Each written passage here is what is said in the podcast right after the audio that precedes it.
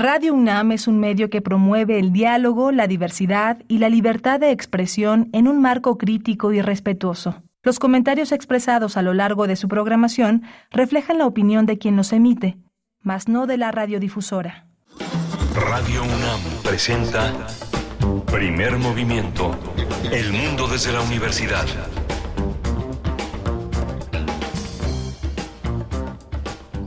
Hola, buenos días. Ya son las 7 de la mañana con 4 minutos. Estamos en primer movimiento, esta aventura radiofónica que abre la programación matutina de Radio UNAM de 7 a 10 de la mañana, de lunes a viernes.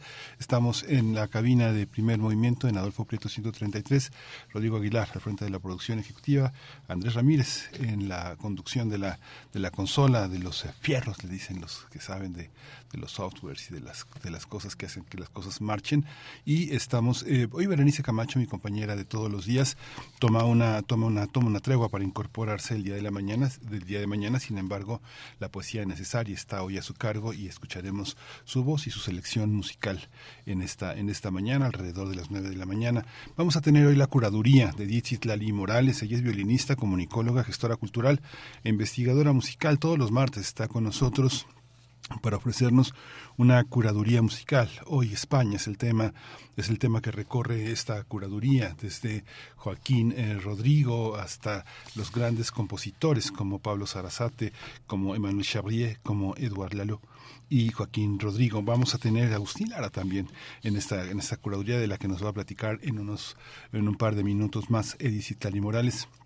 Vamos a tener también el taller de poesía en voz alta. Vamos a hablar de verso poderoso, gozo poderoso, con Rojo Córdoba. Él es poeta, performer, tallerista, gestor y promotor cultural, productor, antologador y escritor. Eh, hemos, eh, hemos hablado con él para hablar del significado que tiene eh, eh, que tiene el taller, tallerear, este, dar seminarios, dar cursos lectura, de concursos, lecturas en voz alta, que la poesía suene y penetre en todos los sentidos. Vamos a tener, eh, como cada 15 días, las nuevas historias para un nuevo mundo, el gran reemplazamiento y el discurso de odio. Ese es el tema que eligió para esta mañana Federico Navarrete quien es historiador, antropólogo, investigador del Instituto de Investigaciones Históricas de la UNAM, pero sobre todo un imaginador, un narrador, un, ensayista, un novelista, un hombre que hace de la historia un eje, pero que tiene muchos en la imaginación y en la ficción.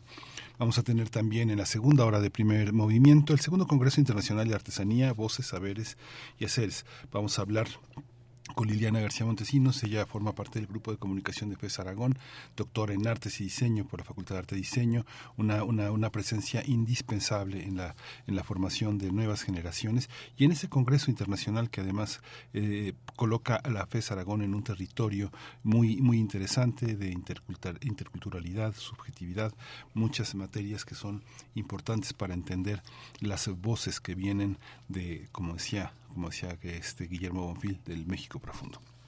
Vamos a tener también Chile, Chile, el triunfo de la derecha en las elecciones constituyentes.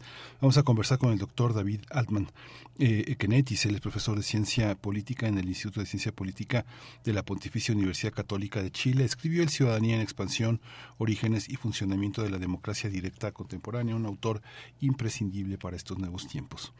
La poesía necesaria, como ya los señores ya lo indiqué, estará en voz de Berenice Camacho. Y vamos a tener una mesa del día pero súper sabrosísima con un libro extraordinario Tercia de Reyes eh, Tercia de Reyes Espota, Revueltas y Gabaldón. Un libro de Carlos Martínez Asada otro imaginador fundamental de nuestra universidad un hombre que ha hecho una, una, una historia una historia extraordinaria de Medio Oriente de México de reforma de la ciudad de la ciudad y el cine ahora vuelve a la, a la carga con este, con este ensayo y con esta guía de lectura de la ciudad, de los grandes temas de la modernidad, de las películas que, este, que esta tercia de Reyes ofrece. El doctor Martínez Asade, sociólogo, historiador, escritor, académico, investigador emérito de la UNAM y parte del Sistema Nacional de Investigadores, ha sido Premio Nacional de Ciencias Sociales y va a estar, va a estar a las nueve de la mañana con nosotros. Vamos a hablar de teatro al final de la sesión. Todos somos yo, todos somos Job, con Miguel Pizarro, un actor que protagoniza esta obra, una, una recomendación para, para esta semana de teatro también. Y bueno, pues nos vamos con la curaduría de y Morales. Curadores musicales de primer movimiento.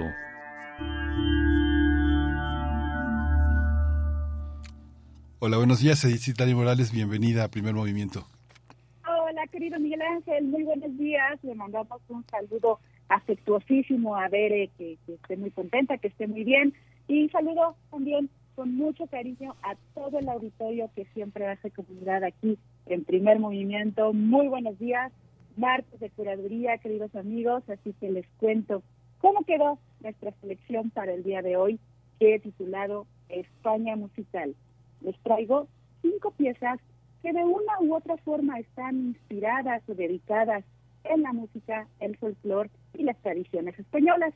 Tendremos la perspectiva sonora de cinco compositores, dos españoles, dos franceses y un mexicano. Ahora les cuento.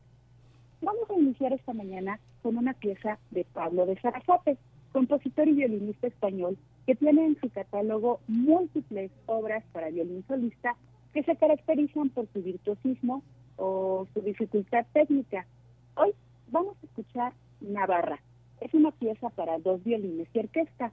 Esta partitura nos permite evocar esa danza española que conocemos como jota. Y les comparto una grabación histórica, la interpretación de David Oistrakh y su hijo Igor. Es una obra muy alegre, animada, y ya verán que disfrutan de la ejecución de estos estupendos violinistas que siguen siendo un referente para el gremio violinístico. Después nos vamos con un francés de Emmanuel Xavier, La Rapsodia para Orquesta España. Esta obra es quizás la más famosa de este compositor. Se cuenta que Xavier tenía un muy buen oído para el canto y la música folclórica y después de un viaje que realizó a España, compuso en 1883 esta pieza para orquesta. Es una partitura súper vivaz, festiva y con muchos temas rítmicos que plasman los colores y la emoción española. Luego escucharemos a otro compositor francés, de Edouard Lalo, La Sinfonía Española. Es una obra para violín y orquesta y fue dedicada precisamente a Pablo de Sarasate, quien fue el encargado de realizar su estreno en 1875. Este trabajo de Lalo consta de cinco movimientos. En esta ocasión escucharemos un fragmento del segundo, Esperzando Allegro Molto, que básicamente es una melodía en estilo flamenco. Fue difícil para mí seleccionar la versión para compartir hoy con ustedes. Al final me quedé con la interpretación de Joshua Bell. Estoy segura de que les gustará. Un poco más tarde disfrutaremos del hermosísimo tercer movimiento del concierto andaluz, un concierto para cuatro guitarras y orquesta del español Joaquín Rodrigo. Esta obra fue compuesta a petición del maestro Celedonio Romero, fundador del mundialmente conocido cuarteto Los Romeros.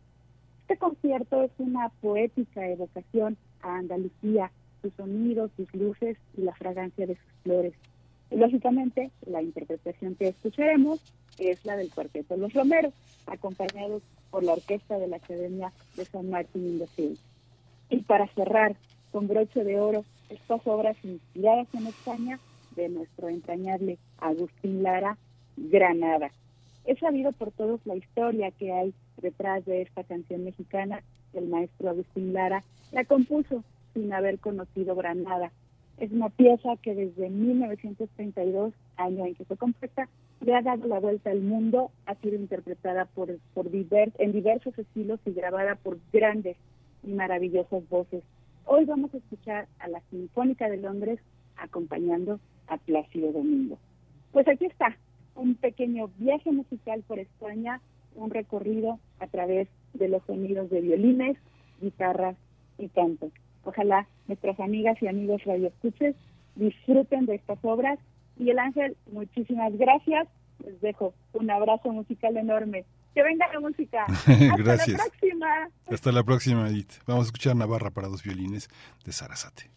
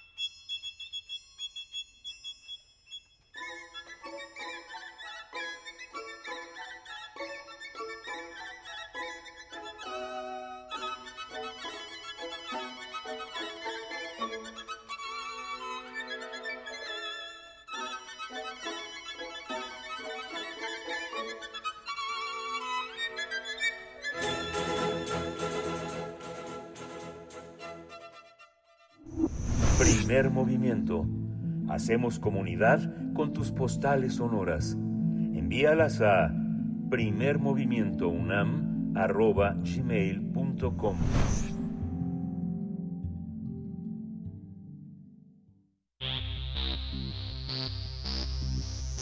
De festivales, ferias y más. Recomendaciones culturales.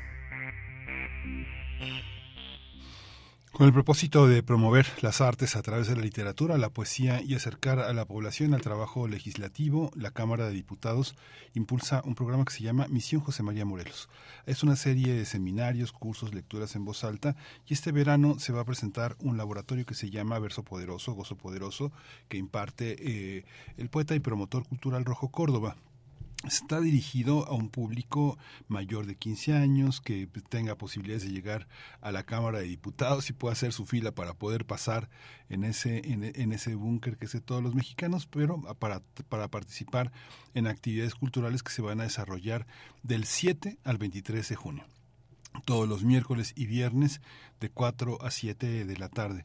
Los participantes van a poder acercarse a la palabra escrita y hablada, toda la poesía sonora que a través de ritmos poco convencionales como la cumbia, la salsa y hasta el reggaetón la hagan posible, y así los interesados van a tener oportunidad de crear versos, jugar con elementos como la rima, la métrica, la retórica, y van a poder eh, participar en el llamado micrófono abierto para crear un verso. Es el espacio cultural San Lázaro dicen que nació como una plataforma de actividades culturales en la Cámara de Diputados que complementan y enriquecen el trabajo legislativo a través de eventos culturales donde pues hay de todo, desde las humanidades hasta la filosofía. Vamos a, tener, vamos a conversar con Rojo Córdoba, ya está en la línea, él es poeta, performer, tallerista, gestor cultural, un hombre que hace de todo. Rojo Córdoba, bienvenido, buenos días. Hola, ¿qué tal? Buenos días. Sí, dijiste bien, es el eh, nuestro búnker que, queda que queda bien lejos, pero que es necesario irlo resemantizando, ¿no? O sea, y ese es bien interesante ahí para, bueno, saludo, muchas gracias a todo el auditorio. Eh, y, es bien curioso cómo tanto San Lázaro como el penal de Santa Marta Catitla, eh, tristemente famoso hace unas horas, pues tienen los, el mismo número de, eh, ¿cómo le podemos decir? De, de, retenes. Tienen tres. Eh, eh, y, y, habla mucho de eso, eh, um, habla, habla como de la ultra seguridad, como de este tipo de espacios en los que parecería que, uh, que la gente de a pie no tiene tanto lugar, ¿no? Pero justo con este tipo de talleres buscamos que sea todo lo contrario, ¿no? Que que que la ahora sí que la eh, pues que el público del día a día tome la palabra y, y pues que se, se atreva a, a, hacer su a hacer que su voz resuene, ¿no? Sí, lo que pasa es que digamos que muchas veces los diputados están tan lejos de la ciudadanía, a pesar de que a muchos de ellos, no a todos, por supuesto la ciudadanía los elige, pues están llenos de reproches. Entonces la gente se, se pone a la entrada, no los deja salir o no los deja entrar y se pone a, lanzarles imprecaciones por su trabajo legislativo. Eso es lo que dificulta a veces entrar, pero el interior es de todos, es muy importante, es muy bonito, tiene una biblioteca extraordinaria y hay gente que ha perdurado a lo largo de muchos años en la, en la Cámara para hacer posible actividades culturales, vincularse con otras instituciones y pues ahí estás tú, que, eh, insistente en que la poesía tiene que sonar y tiene que hacerse en voz alta rojo.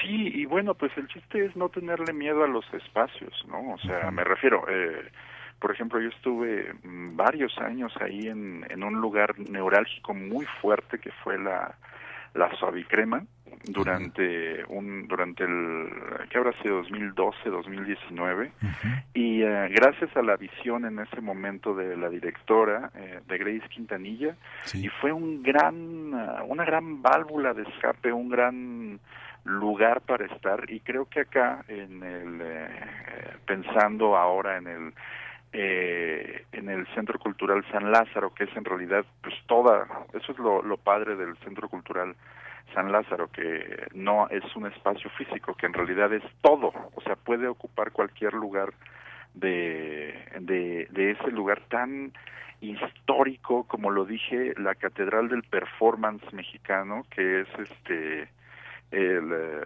la, la Cámara de Diputados, ¿no? O sea, tienen, hay, hay muchísima historia, ¿no? Para bien, para mal, y, uh, y es fundamental que entre el público a, a darse cuenta que esos espacios son suyos, ¿no? Y también a y también a ejercer la palabra y el y el performance en, ahí adentro, ¿no? En la panza legislativa.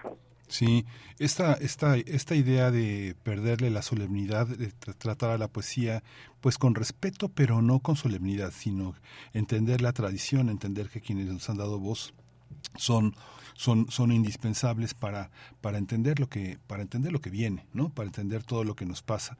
Eh, la, la, gran tradición poética mexicana no solo está eh, habitada desde Sor Juana hasta Muerte sin fin, sino que eh, forma parte Chava Flores, forma parte Oscar Chávez, forman parte Juan Gabriel, forman parte una gran playa de, de, de, voces y de, y de maneras de componer, hasta el reggaetón y los, y los, este, y los chavos que están ahí en el monumento de la revolución haciendo rap, ¿no?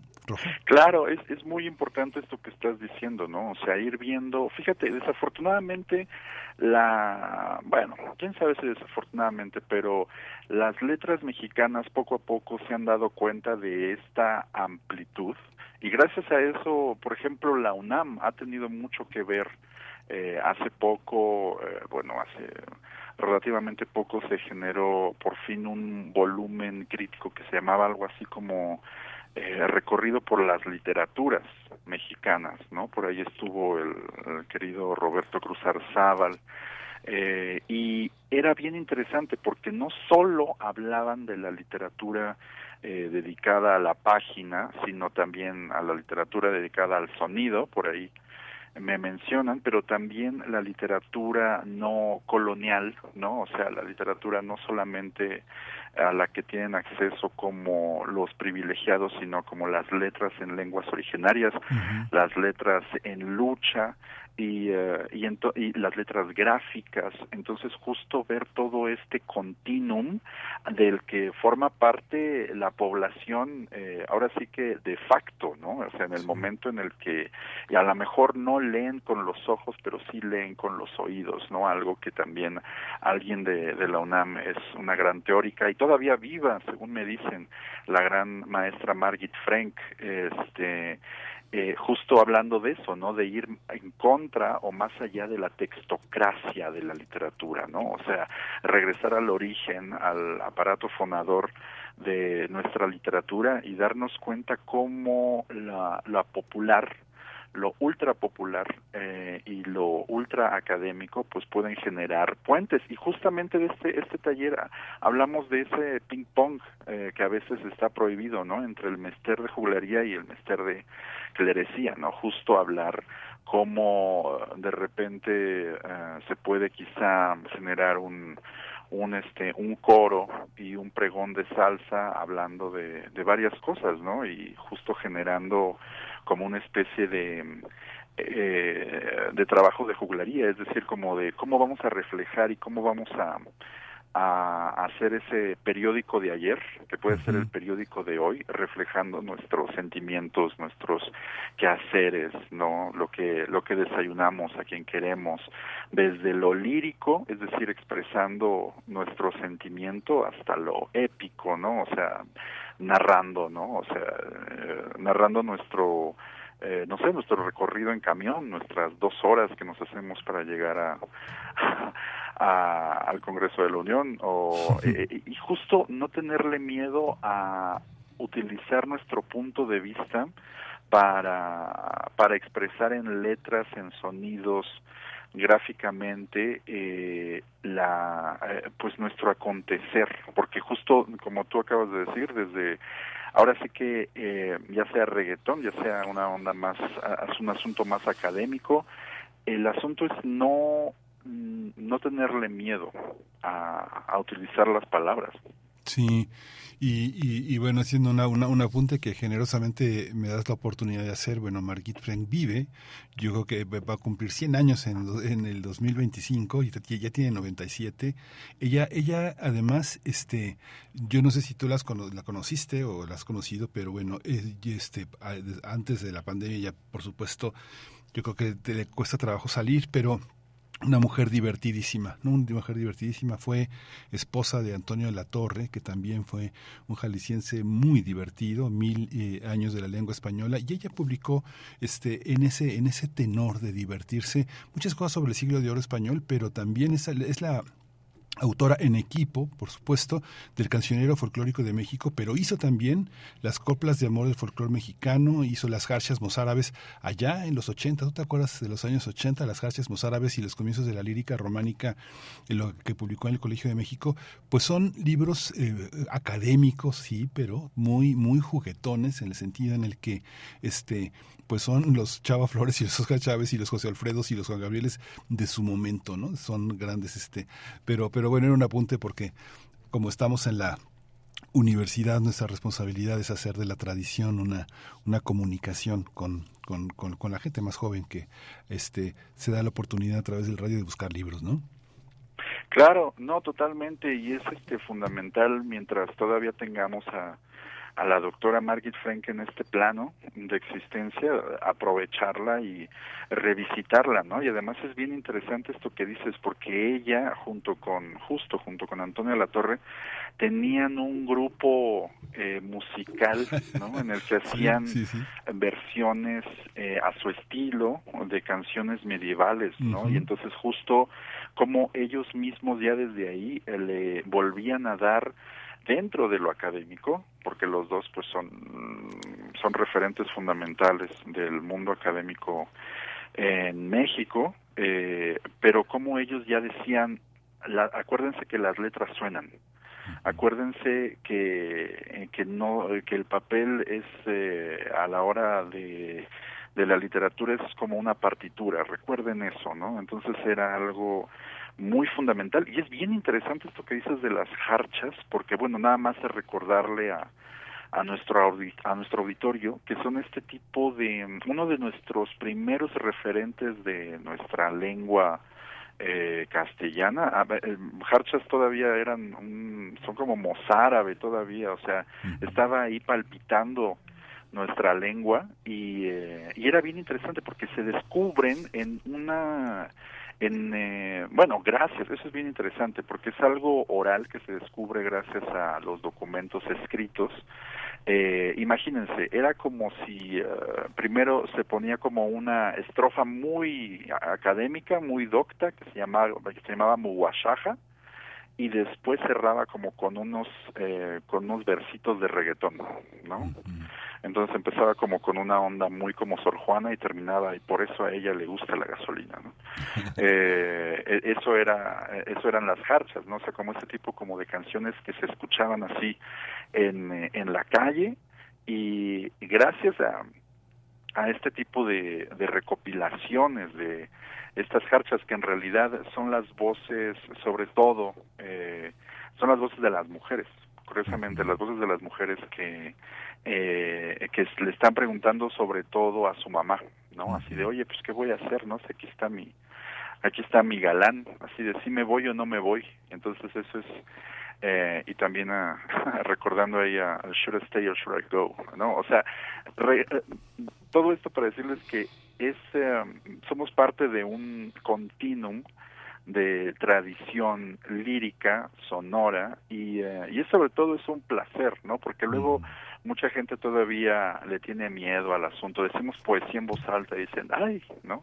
Pero afortunadamente movimientos como el slam de poesía, como el rap, eh, plataformas como el Festival Poesía en Voz Alta en la UNAM, y este y tantos otros pues hemos eh, logrado sobre todo acercar a los nuevos públicos y que los nuevos públicos pues le pierdan el miedo y un poquito le pierdan el respeto al asunto de las letras y hagan lo que eh, pues lo que Octavio Paz decía al final de su eh, de su ensayo de los hijos del limo no o sea que vean la poesía como un espejo y un camino. Entonces eh, eh, justo este taller se pues eh, lo que quiere es hacer eso, o sea, buscar como varios gatillos de creación para para la gente que pues que quiera eh, pues sobre todo tener la experiencia de entrar a ese maravilloso búnker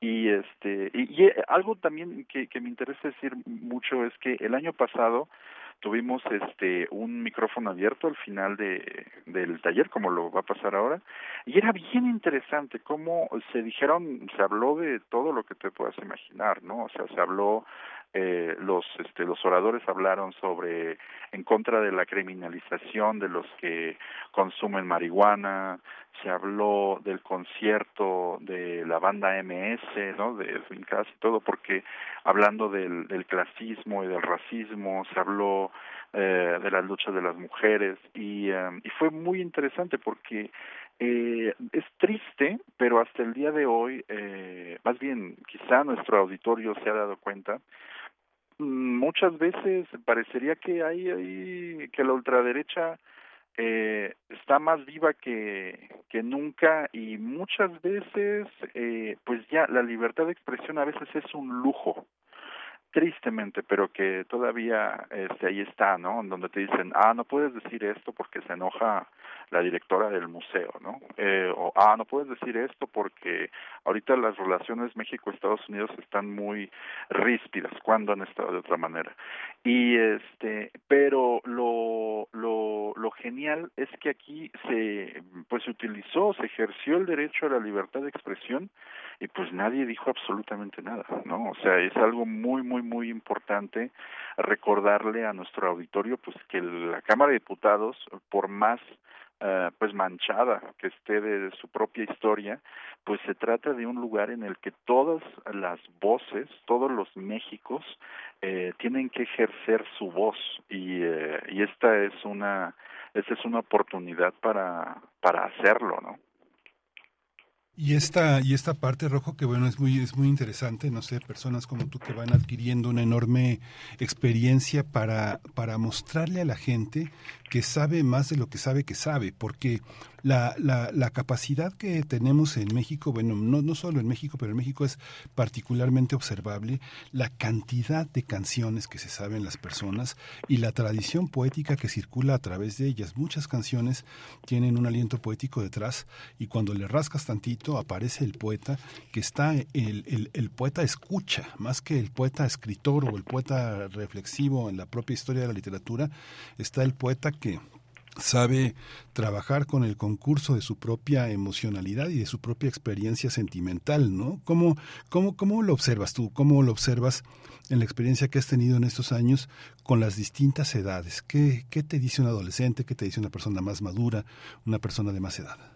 Sí, claro, pues este, como lo dices, eh, pues he tenido el, el gusto de facilitar este tipo de, de talleres desde ya, desde el año que será 2009, en todo tipo de modalidades, ¿no? Desde en rallies, así como de mini talleres de 15 minutos, hasta con, en su momento con Conaculta, así de, Rojo, vete a dar este, este taller de 10 horas, nada más pásanos todos tus ejercicios, y yo sí.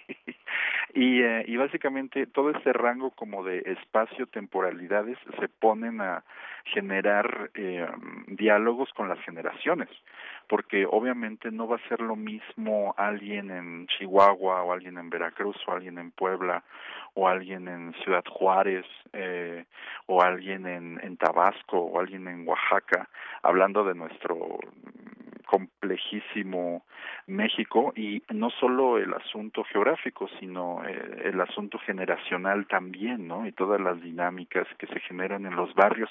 Entonces, pues ha sido algo fascinante, o sea, no solo es rascarle al asunto de los que ya escriben, sino es rascarle tantito a a ese poder prometeico que es el, al menos de este tipo de talleres que yo facilito de decir, eh, pues ráscale tantito y tú tienes ese ese fuego ahí adentro, ¿no? O sea, recordando el verso, o sea, la poesía eres tú, ¿no? O sea, recordar que todos tenemos, y recordar eso también, o sea, que la poesía es demasiado importante como para dejársela nada más a los poetas, ¿no? O a los mm, autodeterminados poetas, ¿no? Porque estamos hablando de un asunto de la lengua, y la lengua, pues, es un asunto de todas las personas y es un asunto, yo siempre lo he visto como una especie de animal de agua, o sea, es decir, es algo vivo que se mueve, que se adapta a todas las superficies, pero sin perder su esencia, ¿no? O sea, ahorita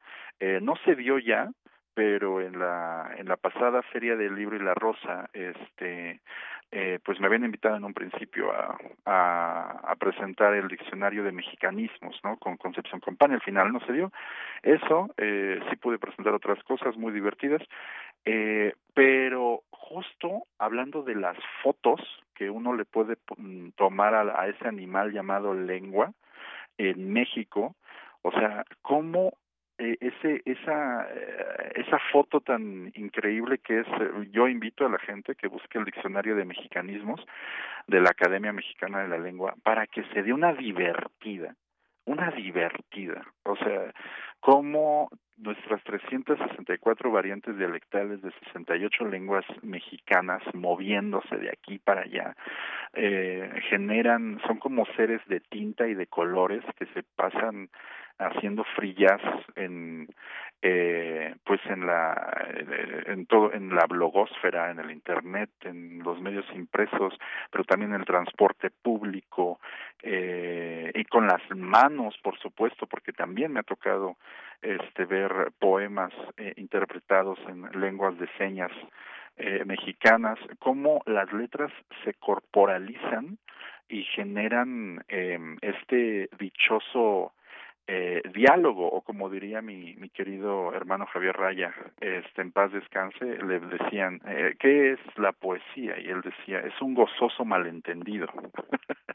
Entonces, ¿cómo entre malentendidos y bienentendidos y maneras de dialogar y abrir, aunque no nos entendamos, pero sí generar la escucha, cómo todas estas generaciones, pues me ha tocado ver cómo vamos tejiendo puentes, cómo vamos tejiendo dudas, como porque eso es lo más interesante cuando la palabra se vuelve un punto no de eh, no no fascista, o sea, no en el sentido de ah yo voy a decir esto y si no hablas como yo hablo, este entonces no podemos este hablar, aunque parece en nuestros tiempos eso parecería un milagro, ¿no?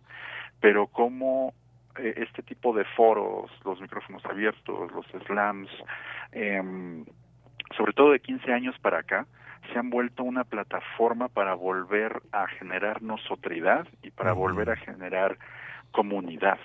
Eh, entonces, se vuelve algo eh, fundamental recordarnos que no importa cuál sea nuestro trabajo, cuál sea nuestro barrio, cuál sea nuestro color de piel, cómo podemos ir hablando de todos estos temas difíciles, pero siempre, ahora sí que siempre con, ternura radical, ¿no? O sea, el hecho de que hayan pasado cosas muy terribles no quiere decir, uno, que tengamos que callarlas, y número dos, no quiere decir que no tengamos que hablar de ellas y ver cómo, eh, por ejemplo, hablar sobre los muertos que hubo el día de ayer en el en el penal de Santa Marta Catitla no lo lo, lo digo porque yo di un taller el año pasado yo primero di un taller en el penal de Santa Marta Catitla y inmediatamente después lo di en la Cámara de Diputados. Entonces es decir lo di ahí con la gente de la de la compañía de teatro penitenciario del Foro Shakespeare que espero que estén bien y que justo todo esto nos da oportunidad para hablar, por ejemplo, del sistema penitenciario, de la cárcel, de lo, del punitivismo y cómo todos estos temas nos atraviesan tengamos el oficio que tengamos, ¿no? Entonces, eh, volviendo al tema salsero, el periódico de ayer puede ser el periódico de hoy, el periódico de mañana, ¿no? Y todo el tiempo podemos estar cantando y reflexionando eh, al respecto.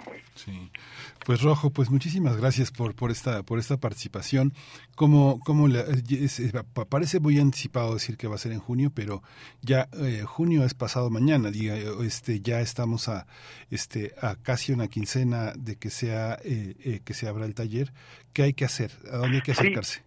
pues ahorita este como eh, el público de primer movimiento pues es muy tuitero me he dado cuenta. De hecho ahorita ya los eh, ya los este arrobé ah, y pueden eh, eh, eh, no sé retuitearme o ir al mío que se llama arroba rojo córdoba con b de vamos a inscribirnos. Ahí viene el link para que se inscriban directamente. Esto va a ser van a ser cinco sesiones sobre todo miércoles y viernes de 4 a 7 pm Y bueno, volviendo, esto les puede servir sobre todo si ustedes viven cerca del metro San Lázaro, Candelaria, Moctezuma, Merced, Pino Suárez, Morelos, Ricardo Flores Magón, Fray Servando, Balbuena, Cepito, Tlatelolco.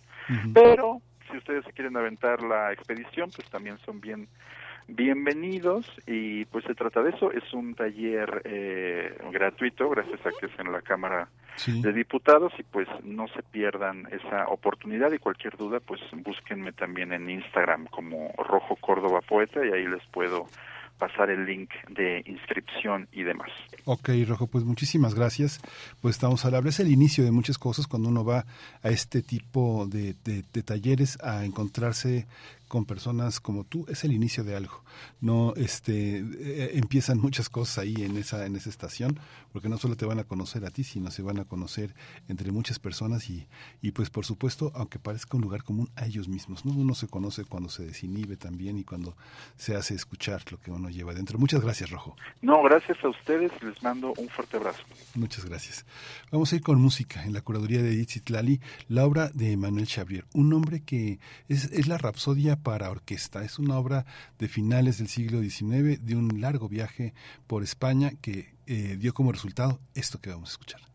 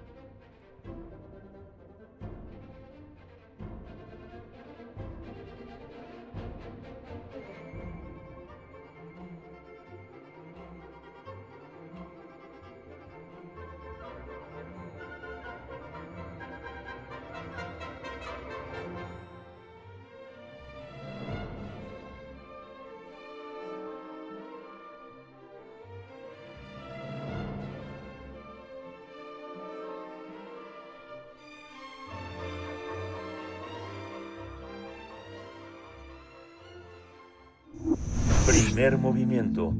Hacemos comunidad con tus postales sonoras. Envíalas a primermovimientounam.gmail.com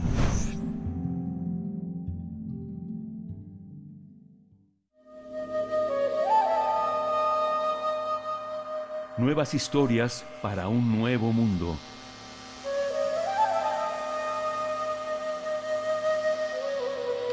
Ya está en la línea Federico Navarrete, narrador, antropólogo, historiador, imaginador, investigador del Instituto de Investigaciones Históricas de la UNAM, con un gran tema, el gran reemplazamiento y el discurso de odio. Federico Navarrete, buenos días, bienvenido. Hola, buenos días Miguel Ángel, buenos días Berenice, qué gusto saludarles nuevamente.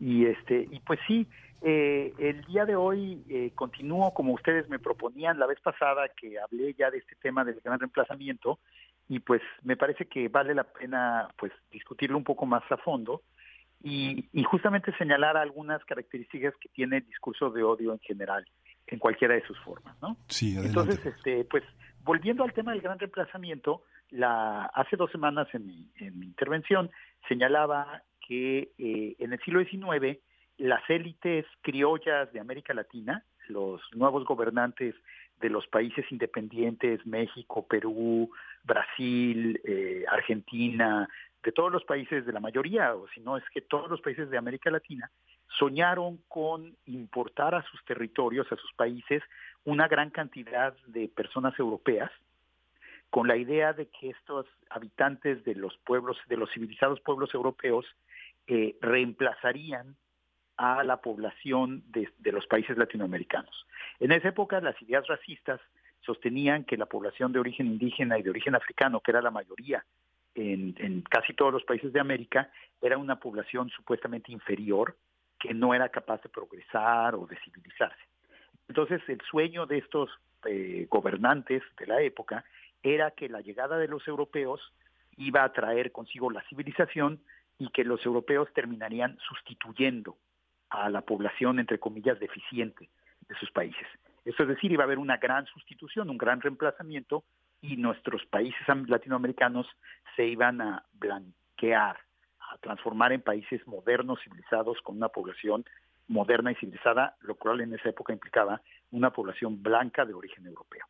Eh, esta teoría pues fracasó eh, porque pues realmente no, o sea, aunque sí algunos, en algunos en la mayoría de los países no llegaron muchos inmigrantes. Por ejemplo, México recibió un número bastante pequeño de inmigrantes, lo mismo que, que Perú, lo mismo que, Colombia, lo mismo que los países de Centroamérica. Y en los países en que sí llegaron un mayor número de inmigrantes, como fueron Argentina, Chile y Brasil, pues los inmigrantes no sustituyeron a la población. Finalmente, Brasil, el día de hoy, a final en el siglo XXI, es 50% eh, blancos, según el censo. La, mitad de la población se define como blanca y la otra mitad se define como parda o preta, lo cual implica que se define como de origen africano.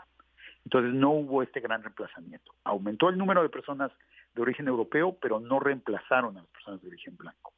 Lo que sí sucedió en el siglo XIX es que muchos de estos inmigrantes estuvieron en la vanguardia de las guerras de conquista de las sociedades indígenas y de las campañas de despojo de las tierras de las comunidades campesinas y de las comunidades de origen eh, que podían ser campesinos, comunidades campesinas que podían ser tanto de origen indígena como de origen africano. Por ejemplo, en, Chile, donde hubo una larga guerra contra la población mapuche del sur del, del país, fueron los inmigrantes alemanes los que primero les quitaron las tierras a los mapuches. Entonces, digamos, esta inmigración sí ayudó a vencer militarmente la, resistencia mapuche. Lo mismo en Estados Unidos, en la famosa conquista del oeste, pues fueron muchos inmigrantes los que empujaron la frontera y fueron desplazando y eventualmente contribuyeron al genocidio de la población eh, nativa de Estados Unidos, ¿no? De los de las primeras naciones, de los pueblos, de las naciones de las praderas y del oeste de Estados Unidos. En México también los inmigrantes blancos pues fueron, estuvieron en, Chiapas, jugaron un papel importante en la explotación de los pueblos indígenas o en Sonora en la guerra contra los yaquis. Entonces digamos que digamos que aunque no hubo un gran reemplazamiento, sí es claro que muchas de estas poblaciones que vinieron de fuera eh, pues sirvieron para que los países de América Latina marginalizaran, despojaran, inclusive masacraran a sus poblaciones no blancas. Y bueno, esto sucedió en el siglo XIX y luego ya más adelante, a finales del siglo XIX, principios del siglo XX, pues las esperanzas de las élites de, nuestros países más bien se centraron en la idea del mestizaje y la idea de que el, mestizaje terminaría por blanquear a las poblaciones nacionales. Pero ese es un tema del que no hablaremos en este momento, ¿no? Lo que, lo que señalaba yo la, la vez pasada es que una teoría similar a esta del gran reemplazamiento ha sido se ha puesto de moda recientemente entre los este, entre los supremacistas blancos, entre los llamados nacionalistas blancos en Estados Unidos y en Europa. Y esta vez lo que estas personas sostienen es que la llegada de inmigrantes de África, de América Latina, de países no blancos, va a terminar por reemplazar a la, a la población supuestamente blanca de los países europeos o de América del Norte. Entonces es la misma idea que en el siglo XIX, pero esta vez los protagonistas son diferentes, ¿no? Mientras en el siglo XIX el gran reemplazamiento iba a ser un triunfo de la población blanca que se creía superior a las demás, en el siglo XXI el gran reemplazamiento es, un, es la de, marcaría la supuesta derrota de esta población blanca y el triunfo de, raz, de supuestas razas que, que estos supremacistas blancos consideran inferiores. Entonces, lo que era una esperanza en el siglo XIX ahora es visto como una amenaza. Esta inversión eh, eh, de, las ideas es muy frecuente eh, en el mundo actual. De hecho, en, muchas de las paranoias de la, del nacionalismo blanco contemporáneo, el, mayor miedo que tienen es que ahora las poblaciones de lo, del, mundo, del sur global, las poblaciones de África, de América Latina, de Asia, de los países que fueron colonizados, vengan a hacerle a los países que fueron colonizadores hasta hace pocos años las mismas cosas que esos países les habían hecho a ellos, ¿no? Entonces, finalmente hay una, un miedo como una especie de venganza y que ahora las víctimas del colonialismo, como el caso del gran reemplazamiento, sean precisamente quienes perpetraron los actos de colonialismo históricamente en los últimos 200 años. Eh, creo que, es, bueno, siempre es necesario recordar que todo esto pues son tonterías, son paranoias que no tienen el menor sustento en la realidad. Digamos que, eh, a diferencia de los inmigrantes blancos en América Latina, que venían apoyados por los ejércitos nacionales, que venían apoyados por el capital, por el capitalismo mundial y que llegaron a ocupar una posición de superioridad social y racial, los inmigrantes que llegan a los países europeos o que llegan a Estados Unidos, pues son gente pobre, son gente marginal, que llega a estos países a ser víctima de todo tipo de discriminaciones, persecuciones y violencias. Entonces, difícilmente tendría el poder para hacerles, para reemplazar a la población blanca. Más bien son poblaciones marginales que son marginalizadas nuevamente en estos países, ¿no? Entonces digo, la, paranoia es absurda, pero más allá de que, de que resulte un poco ridículo este miedo de, de los nacionalistas blancos, lo que, lo que quería señalar en, en la segunda parte de, de, mi reflexión, y ya para terminar, sería como los discursos de odio rara vez son originales, sino que generalmente lo que hacen es reciclar ideas viejas y cargarlas de fuerza y darles un valor eh, en el mundo actual. Que, un valor que lo que busca más bien es generar miedo, generar paranoia y fomentar el odio. Y, esa es la lógica de estas políticas, ¿no? Al presentar a los inmigrantes en vez de lo que son como refugiados, como gente que viene escapando condiciones extremas de violencia, de pobreza, de, persecución, se les presenta como hordas conquistadoras que amenazan a la gente blanca.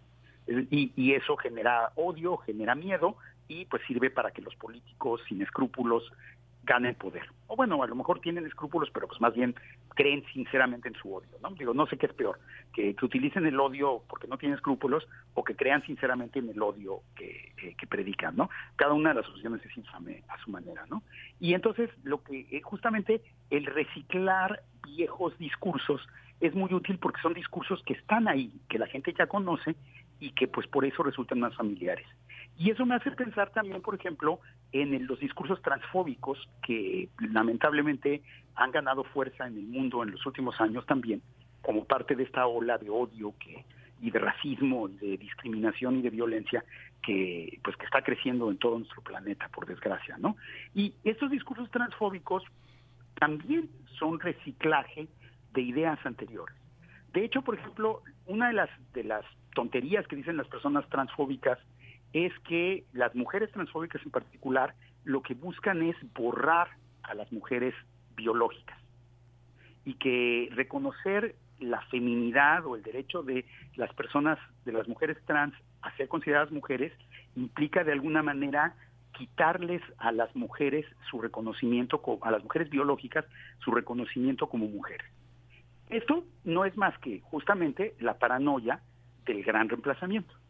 O sea, es una versión particular del miedo del gran reemplazamiento que está utilizando el nacionalismo blanco eh, para hablar de los inmigrantes y las poblaciones del, tercer mundo, ¿no? O del primer mundo, de, los países eh, europeos y norteamericanos. Eh, en realidad es obvio que las mujeres trans no van, no tienen el poder, ni tienen la intención, ni podrían en ningún momento reemplazar a las mujeres biológicas. De hecho, pues realmente las mujeres trans son las víctimas de la peor violencia, de la peor discriminación y del peor odio.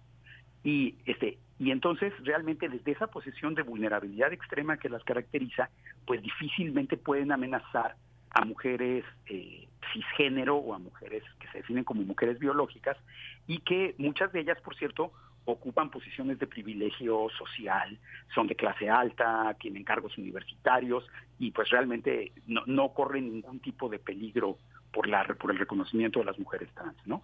Pero el chiste es justamente reciclar, o sea, las políticas de odio, como la transfobia, que es una política de odio igual que el racismo, eh, este, pues utiliza las mismas estrategias del racismo e inclusive utiliza los mismos discursos del racismo, las mismas paranoias, los mismos fantasmas. Entonces creo que es muy importante hacer una labor de reconocimiento de cómo funcionan estos mecanismos de odio y ver cómo funcionan estos reciclajes, justamente pues para tratar de desmontar los miedos y, la, y el odio que quieren fomentar. Y ese pues será uno de los temas que abordaremos en esta sección de aquí en adelante también. Qué, qué, qué, interesante, Federico. Y sí, justamente ahora que has estado fuera, eh, muchos de los discursos de odio quedan muy claros desde esa distancia de la que se pueden ver.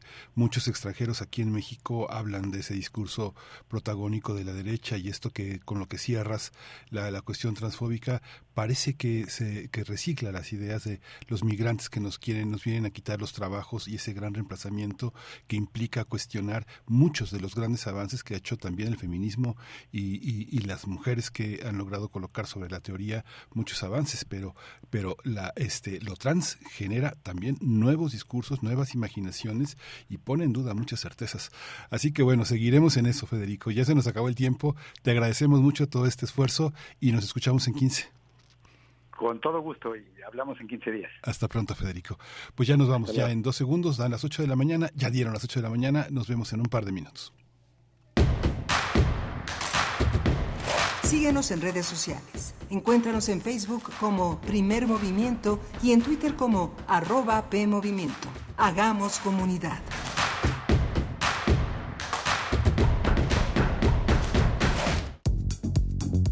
El Festival Internacional de Cine UNAM, FICUNAM, vuelve a la Ciudad de México para celebrar su decimotercera edición. Más de 140 películas en exhibición, competencias, retrospectivas, cine expandido, diálogos y encuentros. No te pierdas nuestras actividades en Centro Cultural Universitario, Cinematógrafo del Chopo, Cineteca Nacional, Cine Tonalá y más. Consulta la programación completa en ficunam.unam.mx y síguenos en nuestras redes sociales, arroba ficunam. Ven y descubre el cine que provoca, del primero al 11 de junio.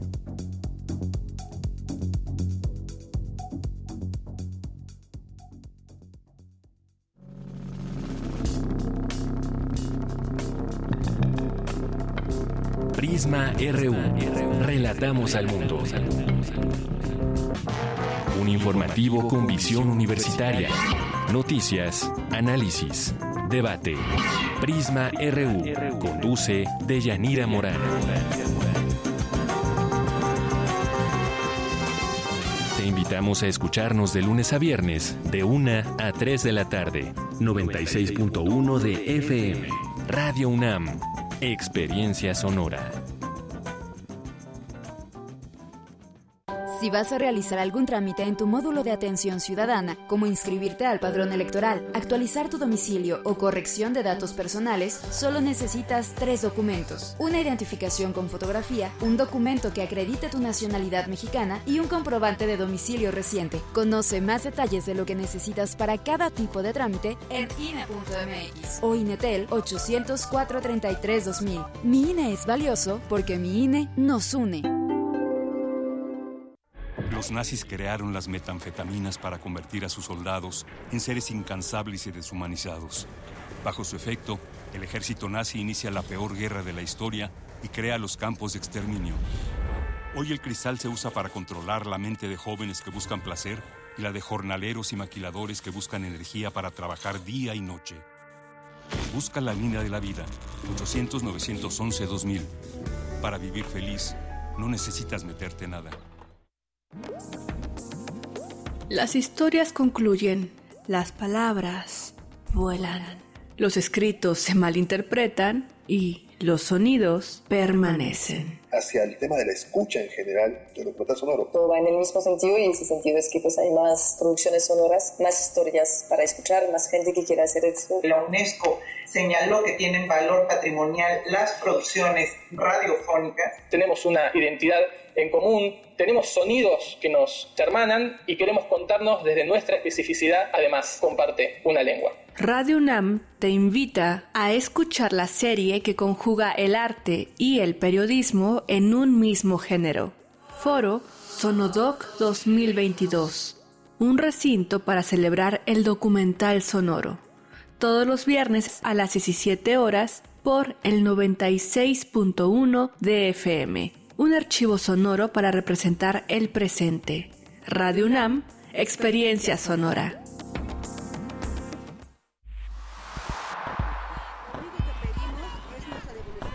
Un mundo raro. Posverdad, pandemia y patriarcado.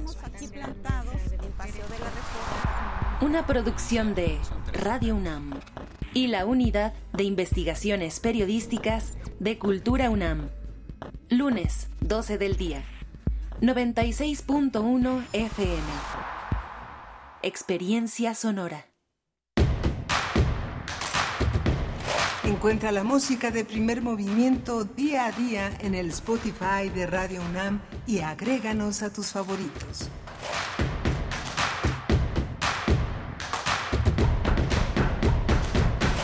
Hola, buenos días. Ya son las 8 de la mañana con casi 5 minutos unos segundos. En este, en este mayo 16, martes 16 de mayo, estamos en la Ciudad de México haciendo comunidad y haciendo una gran sincronía con la radio Nicolaita, que en estos momentos está enlazada a nuestra frecuencia, haciendo posible que de 8 a 9 de la mañana primer movimiento sea posible en ese gran estado de Michoacán y en esa radio universitaria que es la radio Nicolaita.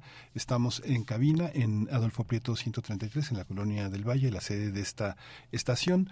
Está Rodrigo Aguilar, al frente de la producción ejecutiva, Andrés Ramírez en la consola, en los controles técnicos y su servidor Miguel Ángel Quemain. Hoy no está Berenice Camacho, ha tomado una tregua, mañana se reincorpora, pero vamos a tener la poesía necesaria como, eh, como es su turno en este, en este martes y vamos a tener en esta segunda hora una, un menú muy interesante. Vamos a hablar del segundo Congreso Internacional de Artesanía, Voces, Saberes y Haceres con Liliana García Montesinos y responsable del Laboratorio de Cultura, Educación e Innovación Digital en la FES Aragón, UNAM, coordinadora del Congreso y una de nuestras grandes académicas, una de las grandes indagadoras eh, en las lenguas indígenas, una gran viajera también eh, a comunidades, a realidades que a veces resulta muy complejo acceder.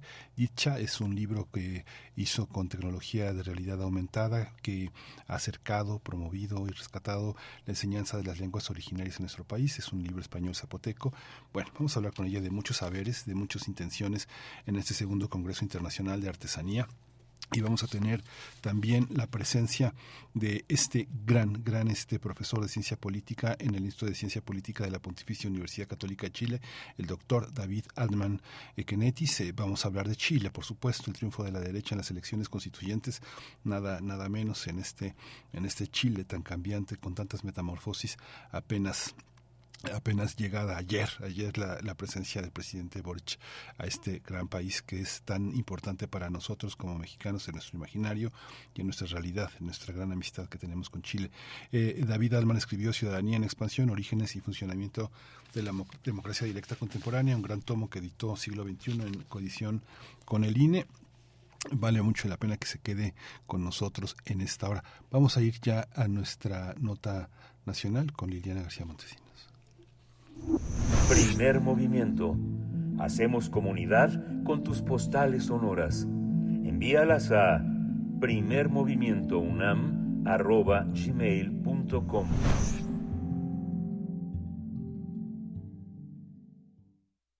Nota del día. La Facultad de Estudios Superiores Aragón va a realizar del 23 al 26 de mayo el segundo Congreso Internacional de Artesanía, Voces, Saberes y Haceres, Sostenibilidad, Resistencia y Educación para la Paz. Uno de los objetivos que tiene este espacio es la reflexión en torno a la producción artesanal que refleja la vinculación intercultural que une diferentes culturas y, y, una visualización del patrimonio tangible como es la artesanía. También es una invitación al público a identificar los avances y los retos bajo perspectivas de derechos humanos, propiedad intelectual, patrimonio cultural, sobre la protección de los creadores, los saberes y sus obras. Y también se va a analizar la forma en que las comunidades y artesanos han enfrentado el reto de, la y de lo insostenible que es el modelo de desarrollo actual y su impacto en la producción. Muchos especialistas van a darse cita en la FES Aragón para abordar distintas temáticas que están relacionadas con el arte, las comunidades, la cultura, la lengua, la situación actual de los artesanos eh, y, entender cómo las artesanías mexicanas son producto de una cosmovisión de nuestra cultura, pero también en muchas ocasiones este proceso de creación y comercialización se ve afectado por distintas dificultades que enfrentan los artesanos del país, como la falta de inversión, la carencia de protección intelectual y la creciente, la creciente expansión de la delincuencia organizada, que muchas veces no es el narco, sino el derecho de piso, y está en la línea ya la doctora Liliana García Montesinos. Ella es responsable del Laboratorio de Cultura, Educación e Innovación Digital en la FES Aragón y coordina el Congreso. Eh, doctora, eh, mucho gusto, bienvenida, buenos días. ¿Qué tal? Buen día. Pues ya aquí eh, preparándonos para el Congreso, ya estamos a, a, nada de arrancarlo. Sí, ya tienen pie en el Congreso. Bueno, desde se prepara con un año, la convocatoria salió en septiembre. Ha sido un proceso muy largo, un programa, un programa que es muy rico, muy complejo y que y que nos da para muchísimas posibilidades de saberes. Cuéntenos cómo, cómo, está, cómo está organizado este Voces, Saberes y Haceres, Sostenibilidad, Resistencia y Educación para la Paz. Cuéntenos cómo, es, cómo está estructurado y cuáles son las líneas fundamentales temáticas de este Congreso. Bueno, eh, cabe mencionar que es nuestro segundo congreso. Desafortunadamente en el 2020 pues tuvimos que suspenderlo, ya teníamos todo para arrancarlo. Sin embargo, se hizo en el 2021 este, vía virtual. Y bueno, pues ahora eh, se suman algunas eh, instituciones, otros se fueron, ¿no? Como todos, este, pero pues interesante. El segundo congreso básicamente tiene 10 líneas temáticas, que es así como eh, se hizo la convocatoria, pensando en todas las instituciones y colectivos de artesanos que se habían generado y bueno, pues tenemos líneas temáticas como interculturalidad, sujetos creadores, sostenibilidad para la eh, producción artesanal, o sea, si hay una, realmente hay una economía de mercado, difusión de las prácticas, los medios de comunicación, si es un reto o no, eh, legados histórico-culturales, eh, lo que tiene que ver con la educación, arte, diseño y patrimonio, patrimonio cultural inmaterial y procesos educativos, lengua y artesanía. Creo que todo esto conjunta lo que es la artesanía en el país. Creo que se aborda en la mayoría de los casos desde este tipo aislado, ¿no? Generalmente hablamos de sujetos creadores, expresiones culturales y derechos humanos y pensamos que nada tiene que ver con la lengua y las artesanías. en general, creemos que es un espacio justamente que va a provocar o, o, queremos provocar en este espacio pues análisis y reflexión, ¿no? Con intercambio de experiencias. Se hacen ferias artesanales, se hacen eh, mercados artesanales, se hacen discusiones académicas eh, dentro de la artesanía, pero conjuntar todo esto, de verdad, eh, no ha sido algo sencillo. Sin embargo, hay entusiasmo, hay entusiasmo de llevar inclusive este Congreso a otros espacios, que así será, daremos la estafeta después de este Congreso, y pues hay instituciones, insisto, colectivos, personajes de la vida eh, eh, que se ha dedicado a esta parte del territorio y conservar eh, esta, este proceso inmaterial, ¿no? También. Entonces, son 10 instituciones y colectivos convocantes. Está, bueno, evidentemente todo lo que engloba la UNAM, la Facultad de Estudios Superiores de Aragón, el Instituto de Investigaciones Jurídicas, la Facultad de Arte y Diseño, la UAPO, la Universidad Benito Juárez de Oaxaca, en la Universidad de Guadalajara, el colectivo en pro de los derechos de los artesanos, el colectivo pues en Cajén, la red de artesanos Anáhuac, que ellos eh, son la red de la Ciudad de México y, bueno, el municipio de Nezahualcóyotl que nos ha apoyado hasta ahora en este proceso, ¿no? Que es eh, donde se alberga el Congreso, donde se alberga la Facultad de Estudios Superiores de Aragón. Es muy interesante, bueno, toda esta convergencia de instituciones que han hecho posible que también, por una parte, la FES Aragón se visualice en esto que es tan complejo que el tema de la interculturalidad y que haya una línea de investigación destinada a pensar esa red enorme. De entrada, abre, se, se, se inaugura este congreso con una mesa de diálogo con un tema este fundamental tanto en lo académico como en el tema de, periodístico que es el patrimonio cultural, la propiedad intelectual y la resistencia de los artesanos y artesanas. Hay tres, hay, hay este, hay, hay tres presencias, una del doctor Francisco López Bárcenas, otra de Aldo, eh, del maestro Aldo Armando Guañeli Núñez y una maestra artesana que es María Gutiérrez. ¿Cómo se cómo, por qué decidir abrir, digamos que de manera tan directa y, y, y al grano sobre la problemática, qué es lo que qué es lo que va a distinguir políticamente de alguna manera esta presencia, porque no solo es México, sino que también es América Latina, porque está vista, está, está vista la artesanía y el patrimonio como un objeto comercial desde muchas marcas, desde muchos, para los que creen en la propiedad intelectual, en el, en el copyright, este, es, es una, es una, es un este, es un pastel delicioso, ¿no? Sí, la verdad es que eh, de entrada quisimos, eh, Francisco López Bárcenas, bueno, pues este, un agregado, bueno, cercano, siempre ha estado eh, dentro de la universidad, ha publicado algunos libros sobre defensa de territorio. Entonces, nos parecía conveniente en base a lo que tenemos como experiencia de el territorio. ¿Qué es el territorio, no? Y el territorio, pues, pueden ser muchas cosas, físico, material, y nos parecía preciso que él, con la experiencia que tiene acerca de esto, pudiera hablar. Eh, evidentemente siempre queremos acercar, eh, él es eh, mixteco y eh, tiene todo el contexto de lo que sería pues un pueblo originario y cómo se cómo se hacen ahí las cosas, ¿no? Entonces, pues nos pareció muy pertinente.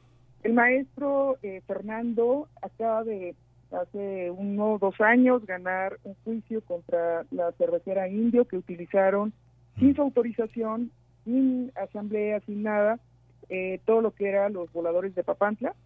Y ganaron y esto hace un precedente dentro de, el contexto de cómo se genera y cómo eh, los pueblos originarios pues pueden tener eh, pues protección, ¿no? De esta forma intelectual, que no solo es la prenda, porque a veces nos vamos hacia estas marcas Mango, Carolina Herrera y bueno, Primera Cobalín, que lo sabemos, eh, eh, copiando, ¿no? Copiando los diseños. Pero hay algo más, ¿no? Esta parte cultural es algo más, o sea, esta parte de es el traje, es la danza, es la música y bueno, las grandes marcas se apropian pensando que van a dar difusión, según ellos, de una manera eh, muy cándida, ¿no?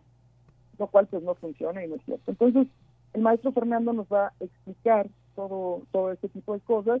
Y en este caso eh, se incorpora, porque eh, la maestra artesana este, no, no puede estar, se incorpora la otra maestra artesana, que es Victorina López Hilario, y ella, eh, por ejemplo, como comunidad y como cooperativa, ¿cómo han hecho que la comunidad pueda subsistir? Ellos tienen otro problema de algodones nativos que evidentemente se ha querido eh, registrar y bueno, pues han tenido todo un proceso porque estos algodones nativos vino gente de Estados Unidos, se llevó una muestra y ellos lo quieren o lo registraron y también está en un proceso de litigio, ¿no? Este, cuando son algodones de México y de la comunidad amuzga de Guerrero. Entonces, de la flor de Jusclahuaca, ¿no? Entonces, bueno, pues son temáticas que si las ponemos sobre la mesa seguramente muchas personas se van a sentir identificadas y seguramente todo mundo tendrá un tema de qué hablar.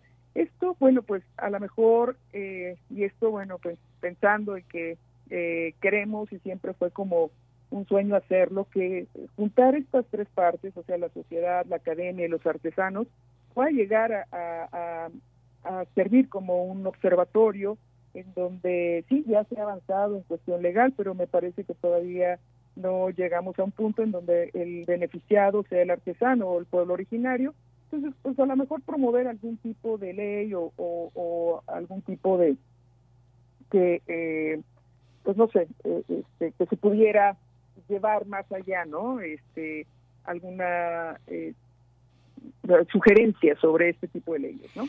Entonces, bueno, eh, queremos abordar todo esto, la verdad que estamos eh, muy contentos, hay 102 participantes, hay seis países participando, Arabia Saudita, Argentina, Colombia, Bolivia, México y Perú.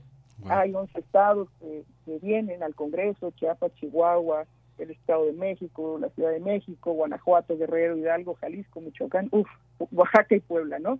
Entonces, eh, nos parece que, que, tiene todo el Congreso para, para estar, va a haber talleres, ponencias, conversatorios, se van a exhibir algunos documentales, eh, va a haber relatos de artesanos, este, va a haber diseño de objetos, de accesorios, carteles, se van a presentar videos, experiencias sobre saberes y obras y va a haber presentaciones de libros. Entonces, nos parece que está eh, bastante nutrido, bastante eh, interesante, ¿no? Creo que todos eh, tenemos algo que, que, hacer y que decir.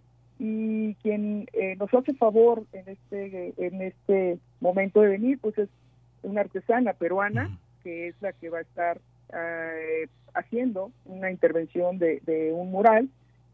Olinda Silvano, este, ella, bueno, pues ha viajado por todo el mundo y es una artesana, chipivo conivo, de la comunidad de Perú, ¿no? Viene eh, un poco hablando de esto de sostenibilidad, resistencia y educación para la paz, pues ella acaba de estar y acaba de ser, este, pues, eh, penosamente eh, amenazada de muerte, ¿no? Entonces viene bajo esta consigna y bueno, dice yo voy, eh, no importa, y bueno, cuando empiezas a ver cómo está la situación del Perú, pues entiendes qué es, qué es lo que está pasando y por qué quiere ella seguir haciendo arte y defendiendo justamente toda esta cosmovisión de los pueblos originarios. Sí, qué fascinante, qué fascinante, Liliana García Montesinos, todo esta, todo este, todo este esfuerzo y toda esta convergencia.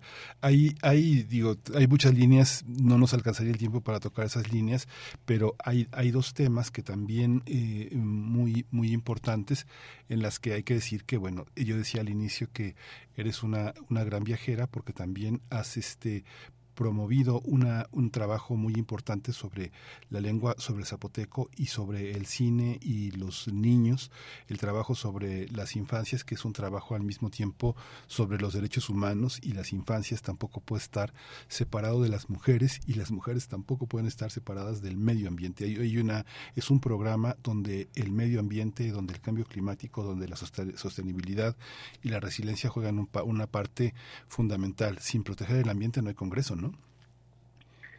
Pues sí, eh, definitivamente. Creo que eh, vamos a poder eh, convivir, estar, digo, va a haber esto que te comento de Victorina, que es maestra artesana. En 2015 le dieron esa, ese reconocimiento a nivel nacional.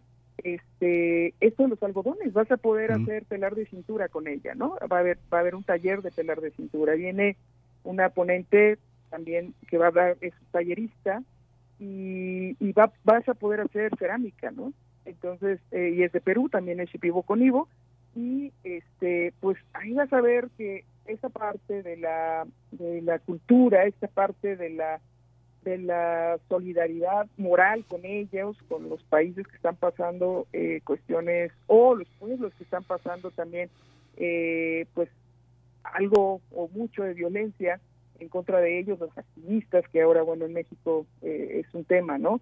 Este, y bueno, pues sabemos que este tipo de eventos y este tipo de cosas pues provocan y, propician, ¿no? Esta parte de un, un, foro, un espacio en donde eh, a través de la, justamente de la educación y a través de la cultura, pues se puede tratar, ¿no? De convivir de forma pacífica y, tratar de vivir sin violencia, ¿no? Entonces, eh, me parece que esta parte de los derechos humanos, la parte de la sostenibilidad que, que, te comentaba al principio con este Francisco, que habla de territorio, digo, tenemos casos específicos en Guerrero en donde se han acabado la palma y ahora pues ya no pueden hacer sombrero porque se acabaron la palma, ¿no? O sea, nunca presupuestaron que esto, este recurso natural acabaría y bueno, pues ahora ya no hay palma en Guerrero para hacer eh, sombreros, ¿no? Entonces, como esto, pues hay varias cosas interesantes que, bueno, pues eh, eh, es momento de hablar, de pensar, de ver cuáles son parte de estas estrategias y, bueno, pues que se pueda llegar a algo, ¿no?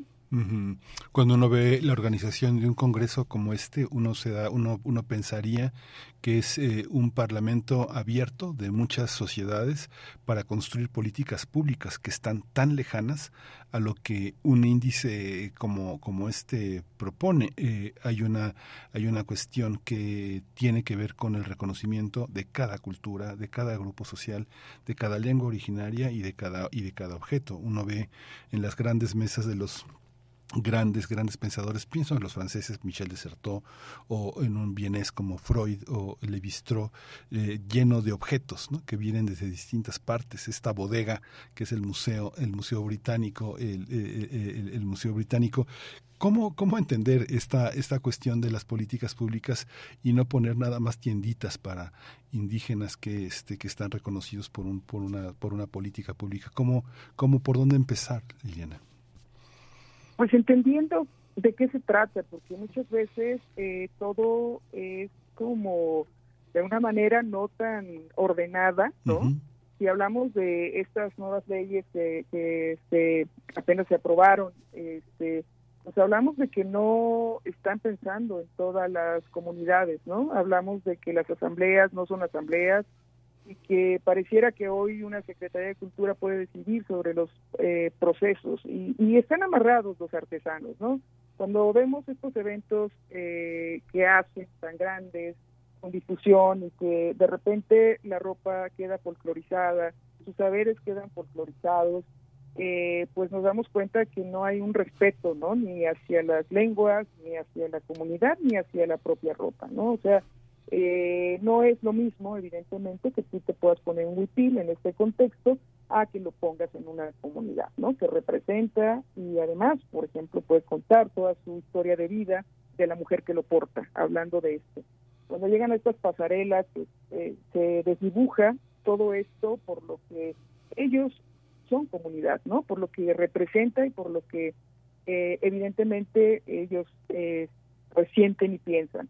Y pues cuando estos espacios eh, eh, culturales eh, les brindan esto, pues están sujetos a, este tipo de cosas, ¿no? A que se descontextualice y de repente, bueno, pues es una prenda más, ¿no? No es una prenda más, es parte de la cultura mexicana, es parte de la cosmovisión, es parte de cómo vive la comunidad y, y me parece que esto, e, esta parte puede impulsar justamente a estas, eh, eh, pues no sé, leyes secundarias que se pudieran hacer. Pero bueno, pues por ahora me parece que es muy complejo. Este, la Secretaría de Cultura puede decidir sobre una comunidad, entonces estas asambleas en donde ellos eh, pueden decidir como pueblo qué es lo mejor, pues quedan al lado, ¿no? Con esta, estas nuevas leyes. Por eso hablo de que es importante, porque creo que hasta ahora e, es muy complicado, yo lo sé, es muy complicado, pero eh, tampoco hay como todo el interés genuino por hacerlo, ¿no? O sea, eh, me parece que a veces hay más el interés por la foto y estar en el medio que realmente hacer algo por, por estas eh, artesanos o artesanas, ¿no? Si no perteneces a diferentes instituciones que son las que proporcionan eh, por ejemplo, el, pasaje de avión para poder venir a una feria o ir a una feria artesanal, pues, eh, este, pues no estás dentro del sistema, ¿no? Entonces vuelve a ser como un poquito o un mucho esta parte de, a mí me parece un poco mm, mm, mm, con un doble fondo, ¿no? Este, por una parte estoy promoviendo eh, o pienso que estoy promoviendo a los artesanos, pero por el otro pues estoy eh, eh, cerrando esta, estas puertas y estas brechas. Me parece que cuando tú platicas con los artesanos, porque aparte, bueno, pues sí hay cooperativas de artesanos, pero tiene que ver también con cómo están haciendo las cosas dentro de su comunidad, o sea, eh, qué es lo que hacen. Ha provocado muchas cosas. Algunas comunidades, como esta que te comentaba, por ejemplo, de Victorina, eh, pues ellos han provocado que a partir de las mujeres, que son las que hacen telar de cintura, pues eh, provoquen que los hombres se dediquen a la siembra del algodón nativo y entonces están generando ya dentro de esos espacios pues una economía eh, sostenible para la misma comunidad y para que su eh, algodón no no quede como la palma no este pues se acabó. No, pues están provocando esto. Digo, como esto hay otras cosas muy interesantes, por ejemplo, con los penangos que también han sido tan tan eh, tan robados, porque no tengo otra otra palabra. Eh, este y bueno, pues ahora, por ejemplo, en este caso hay eh, gente, mujeres bordadoras y hombres bordadoras. El caso de Chiapas también, que bueno, pues hay hombres y mujeres eh, haciendo telar de cintura. Pues casos bien bonitos e interesantes de historias de vida eh, que me parece que justamente no se toman en cuenta, ¿no? Es como, bueno, yo decido si tal marca o no puede, puede o no, este, eh, explotar, ¿no? E, estos saberes. Entonces me parece que eh, si seguimos folclorizando de esta manera la artesanía, pues eh, va a perder esa esencia de la que cuando vas a un pueblo, pues ves a todo el pueblo prácticamente vestido así, ¿no? O sea, este, no es ropa de gala o no es ropa, o sea, eh, por ahí Yasnaya decía o, o, comenta, ¿no? Que cuando eh, va a algún lugar dicen, pero vas a venir con tu ropa o, o no.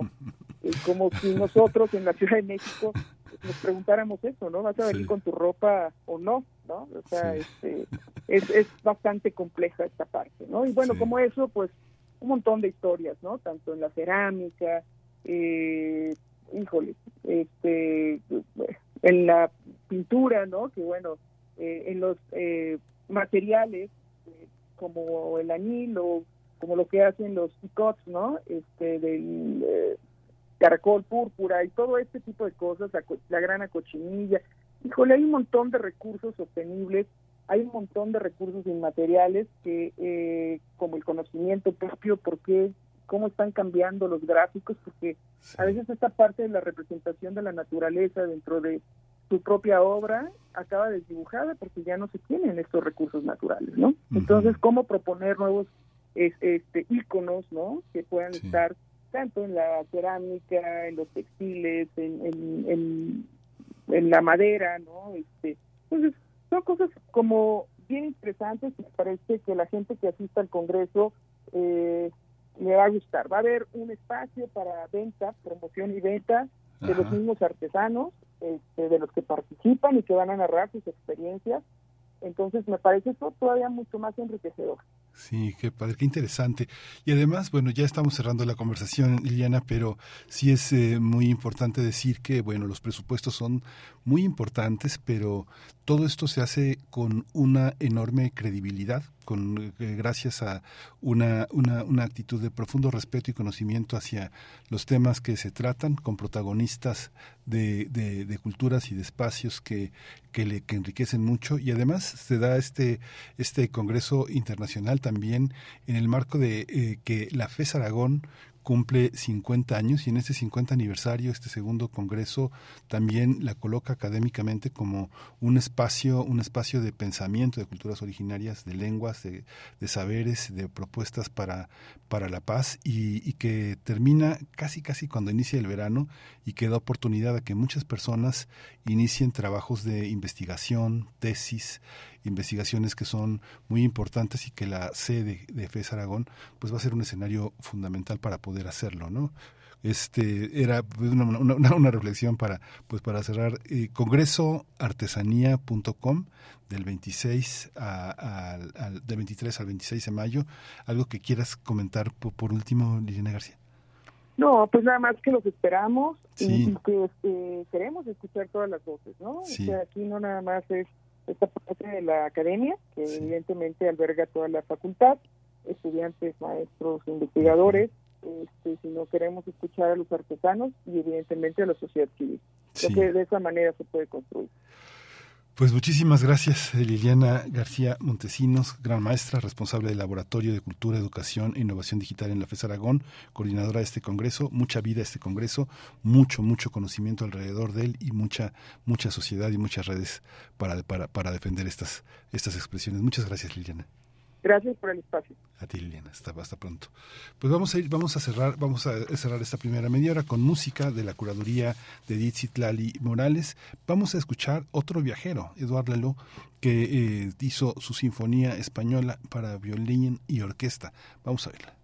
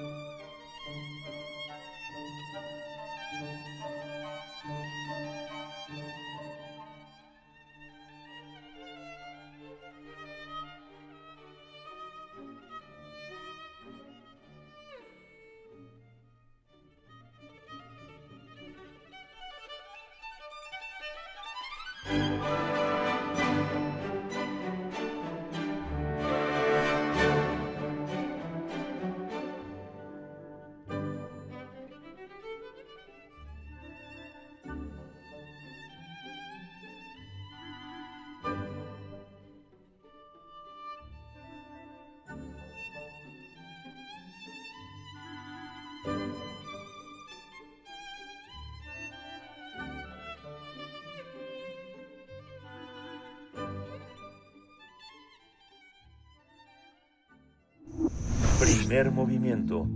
Hacemos comunidad con tus postales sonoras.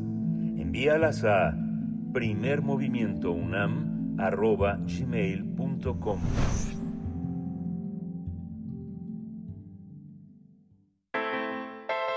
Nota Internacional los resultados de las elecciones en Chile para seleccionar a los miembros de la Convención Constitucional finalmente consolidaron la fuerza que en los últimos meses había adquirido el Partido Republicano. Con este triunfo, esta entidad política de extrema derecha va a tener 23 integrantes de un total de 51, por lo que se espera que bloquee las iniciativas que impulse la izquierda para elaborar el texto de la nueva Constitución. De acuerdo con los resultados, el triunfador de esos comicios fue eh, Juan Antonio, José Antonio Cast. Él es el líder de la derecha y superó a Gabriel Boric, pese a que 18 meses atrás ganó la presidencia. Eh, Boric enfrenta uno de los momentos más vulnerables del gobierno chileno, pues fueron en vano todos los intentos de tender puentes con Cast y otros partidos eh, de derecha estos resultados electorales, con esos electorales la izquierda perdió, poder, pero aún así el presidente Boris les pidió a los partidos políticos actuar con sabiduría y templanza tras el triunfo de estas elecciones constituyentes y no cometer errores. Pues vamos a realizar un análisis sobre el triunfo de la derecha en las elecciones constituyentes y las implicaciones de esta situación. Y está con nosotros el doctor David Alman eh, profesor de ciencia política en el Instituto de Ciencia Política de la Pontificia Universidad Católica de Chile, es autor del libro, un libro fundamental, Ciudadanía en Expansión, Orígenes y Funcionamiento de la Democracia, una edición entre el INE y, la, y siglo XXI. Doctor uh, Alman, mucho gusto de conversar con usted. Buenos días, bienvenida a, Radio UNAM. Bueno, muchas gracias, es un gusto estar nuevamente con ustedes. Los, escucho un poco bajo. Sí, doctor, le voy a hablar, voy a hablar más fuerte para que escuche. Las distancias son, son, son, son enormes, pero bueno, la distancia se acorta cuando un tema tan importante para Latinoamérica está tan presente.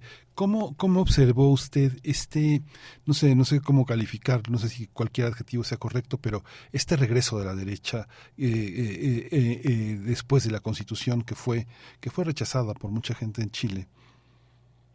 Bueno, hay varias formas de entender este este cambio o estos resultados del domingo pasado un tanto telúricos, ¿no? Porque fue un movimiento que, que si bien se esperaba que la oposición repuntara, eh, nunca creo que nadie había vaticinado que por tanto hubiese sido el repunte.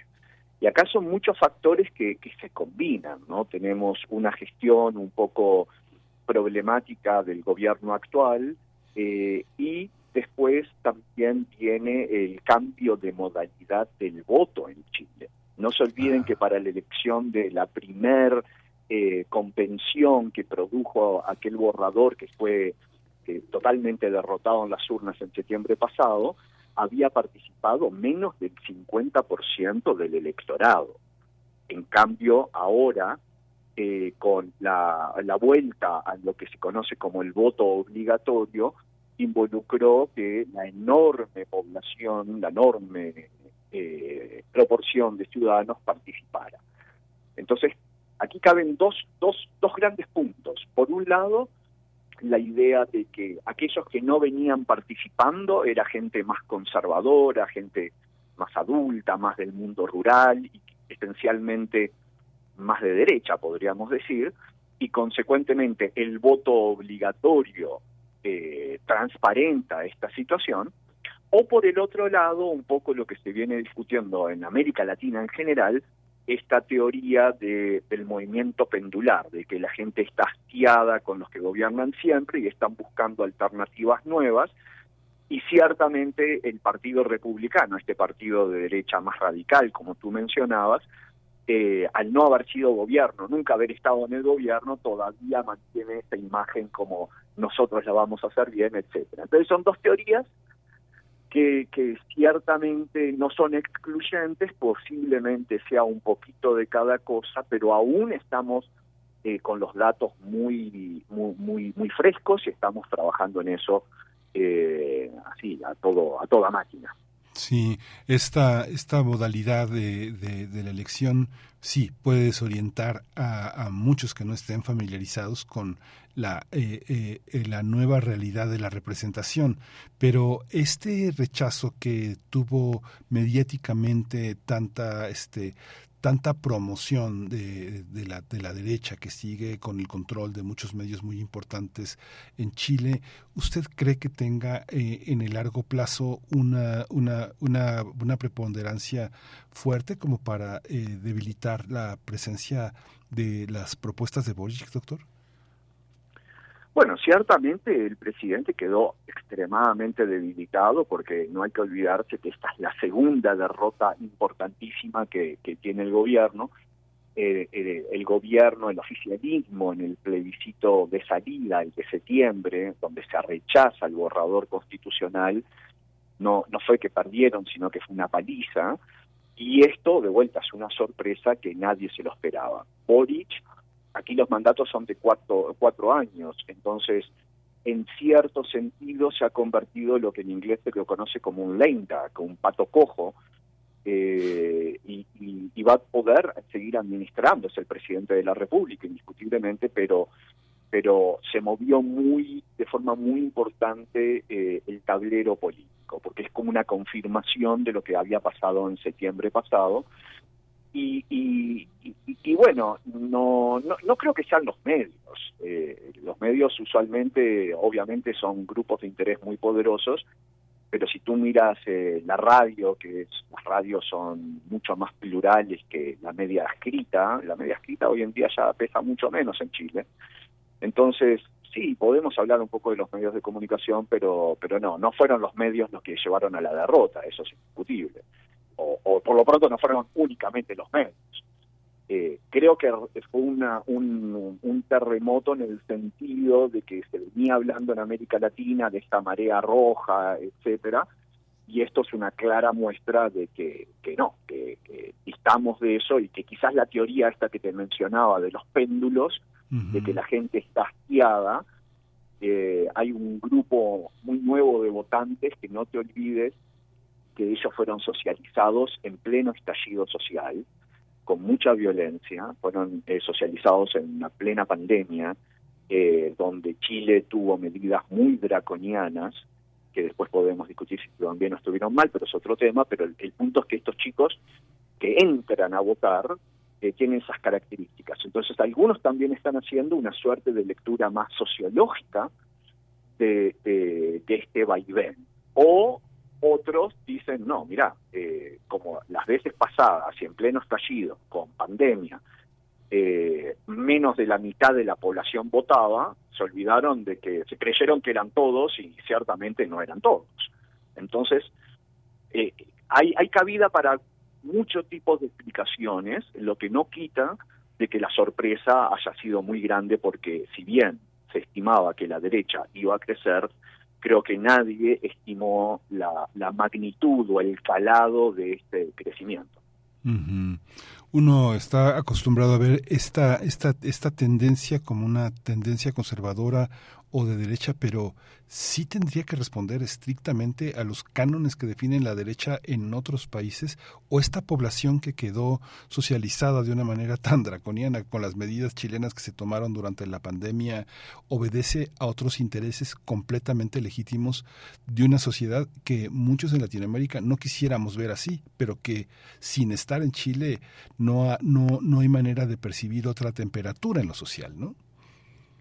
Bueno, sí, obviamente uno tiene un benchmark con su con su pasado, ciertamente en el sentido de que a una persona de la calle le decís, bueno, pero mira lo que pasa en Bolivia, mira lo que pasa en México, mira lo que pasa en Uruguay, no sé, quizás te quedan mirando como diciendo, bueno, y, sí, está bien, y qué me importa, ¿no? Pero, y, entonces eh, estas personas comparan con lo que eh, conocían del Chile pre-estallido o lo que fuese y, y ahí hacen la comparación. Entonces, yo creo que los, bueno, nosotros, los analistas, los periodistas, los, universitarios, estamos constantemente haciendo un trabajo comparativo, de, mirando realidades distintas, y eso quizás nos, nos da una óptica un tanto más, más, más general. Eh, dudo que la ciudadanía eh, lo haga de forma sistemática como, como otros lo hacemos, pero ciertamente vos pensás que que la situación en Chile no, no, no ha mejorado, posiblemente haya empeorado. Eh, en algunos ámbitos exagerada por los medios de comunicación, por ejemplo, en todo lo que venga en relación con la violencia y el crimen organizado, pero en otros lados es totalmente tangible como una inflación que no se veía en Chile desde hace 50 años, o un decrecimiento económico. Entonces, esas sí son cosas que la gente las sufre, las percibe, eh, a cada uno, cada uno sabe dónde le duele, dónde le aprieta el zapato, decimos en Uruguay. Pero, pero bueno, eh, hay cosas evidentemente y errores que, que, usando un lenguaje más futbolero serían autogoles, eh, algunos muy torpes, muy burdos, que, que el, el gobierno quizás por su inexperiencia, no, no, no creo que haya habido ningún tipo de voluntad, ha ido cometiendo a lo largo del camino, Se fue la línea, perdón. Hola, hola. Se fue la línea. Se fue, se fue, se fue el doctor eh, Altman es, eh, estamos hablando justamente a una, en, una, en una larga distancia. Esta, esta propuesta, justamente como lo estamos, eh, él, decía, todos tenemos un bench con nuestro propio pasado y justamente el pasado que tenemos en México es de un enorme repudio a la sociedad de, pinochetista, a, esta, a este autoritarismo que, que vivió Chile y que, ah, ya, perdón, perdón doctor, se nos fue la, se nos fue la, la línea, pero ya estamos, estábamos escuchándolo. Sí, no, lo que decía que, que, ciertamente han habido errores eh, obviamente involuntarios, que eso también le pasaron la factura al oficialismo. En, la democracia directa también, y con esto cierro esta pregunta, uno tiene grandes dificultades de lograr discernir con certeza y claridad qué es lo que está votando en última instancia el, ciudadano de a pie. Una cosa es la pregunta que se hace y otra cosa es eh, si no está intentando hacer un voto castigo o un voto de apoyo. Y esto a veces es muy difícil para los que hacen estudios electorales de, separar. Entonces, ¿cuánto de esto es una un voto leal a la derecha? ¿Cuánto de esto es un voto de castigo al gobierno? Eh, por ahora no tenemos la evidencia tan clara. Lo que sí es claro es que la enorme mayoría de la gente que entró eh, en este ciclo electoral eh, con voto obligatorio desde el plebiscito pasado, el plebiscito de salida, y esta elección de, la asambleíta que estábamos eligiendo, tiró muy, muy, muy fuertemente a la derecha, y a la derecha más dura. Sí, y desde México, como comentaba hace un momento, la, la visión que tenemos eh, de Chile también está muy orientada por una clase media ilustrada universitaria que hemos eh, defendido acaloradamente eh, y tratado de sostener todo lo que ha sido el exilio chileno, no solo en México, sino en el, en el, en el mundo, y las generaciones que se formaron aquí, y el vínculo que existe con las universidades eh, chilenas y, la, y esa inteligencia también que está en el periodismo, y ahora también la emergencia del feminismo, todos estos factores ¿Qué papel juegan ahora en esta, en esta nueva sociedad? Se le exige mucho a una sociedad que pide, no sé, yo lanzo la hipótesis, gradualidad en los cambios. Mira, más o menos, porque ciertamente Chile es un país que ha tenido unas élites muy educadas, muy, muy bien formadas, y Chile se ha caracterizado desde la transición de la dictadura militar por el cambio gradual. Eh, las universidades eh, son muy buenas, muy competitivas, muy, muy, muy bien consolidadas, pero en este proceso de, para la elección del domingo pasado, francamente yo vi una desmotivación como hace tiempo no veía. Mm. Eh, la gente se quemó, se, se aburrió y era un tema totalmente marginal para la enorme mayoría de la población, a pesar de que el voto era obligatorio y todos teníamos que concurrir a las urnas, pero ciertamente no, no, no, generó el furor que había generado el proceso pasado. Quizás por la frustración del proceso pasado, que terminó como, como ya lo comentábamos, con un notable fracaso, y eh, todo lo que, que, fue esta experiencia de la convención constituyente de, bueno que terminó el año pasado pero que había pasado, empezado en el previo no como producto del acuerdo intrapartidario por el estallido entonces eh, es difícil saber qué rol ocupó cada cada cada estamento cada cada cada grupo la intelectualidad la inteligencia la el mundo académico en esto, pero la temperatura entre mis colegas era muy baja, o sea, era, ah, tenemos que votar el domingo, ah, sí, sí, ¿qué vas a votar? No sé todavía. Y gente que se especializa en esto. Entonces, eh, también hubo una sobredemanda, quizás hubo una sobredemanda, no te olvides que hemos votado en los últimos tres años en ocho elecciones, eh, cosa que no, no es menor y, quizás es una de las cosas que también explica eh, esta, esta frustración o desgano o eh, no voy a decir adversidad, pero, pero más o menos, ¿no? Y eh, en este momento gobierna gente que es también más o menos de su edad, doctor, ¿no? Es algo, es algo muy interesante porque tal vez, por ejemplo, no sé, me imagino que viviendo en Chile en los años más duros, muchas de las figuras que para quienes estábamos fuera de Chile, en Europa, en Estados Unidos o en Latinoamérica, eran emblemáticas, eran representantes de una resistencia o víctimas de la dictadura, este, tal vez iban olvidándose gradualmente en, Chile, como pasó con muchos amigos que regresaron a Chile a reencontrarse con su pasado, a buscar ciertas raíces y se encontraron con esta, también con este cansancio que venía también de la, de la dictadura y que surgieron de ahí muchas crónicas muy, muy interesantes y mucho enojo, pero hoy las figuras que están en el pasado chileno son legibles para la, para la sociedad que vota hoy, para la gran sociedad chilena, los grandes electores que no son especialistas en ciencia política, ¿cómo los ve usted mirando hacia atrás y mirando hacia el proceso futuro que la votación de un Boric que este, ganó? ¿Esto se sostendrá? ¿Se sostiene en el pasado o se sostiene en este presente o se diluirá, doctor? Ya le estoy poniendo una bola mágica, pero ¿cómo lo observa usted? no, está bien, está muy buena la pregunta, está muy buena. Eh, mira, yo creo que hay figuras, como tú decías, icónicas de la transición chilena, que, bueno, muchos de ellos, algunos han fallecido, otros son más adultos mayores, están casi afuera del juego político. Eh, el presidente Lagos, por ejemplo, ¿verdad? Con su famoso dedo apuntando a Pinochet, eh, presidente del Partido Socialista. Bueno, eh, no hay que olvidarse que en el contexto del estallido, eh, uno de los grandes lemas del estallido era, fue no son 30 pesos, son 30 años. Y me refiero a 30 pesos porque fue lo que detalló, eh, hizo estallar esta, esta sublevación popular por el aumento de 30 pesos, unos 5 centavos de dólares, para darte una idea, del precio del transporte del metro de Santiago.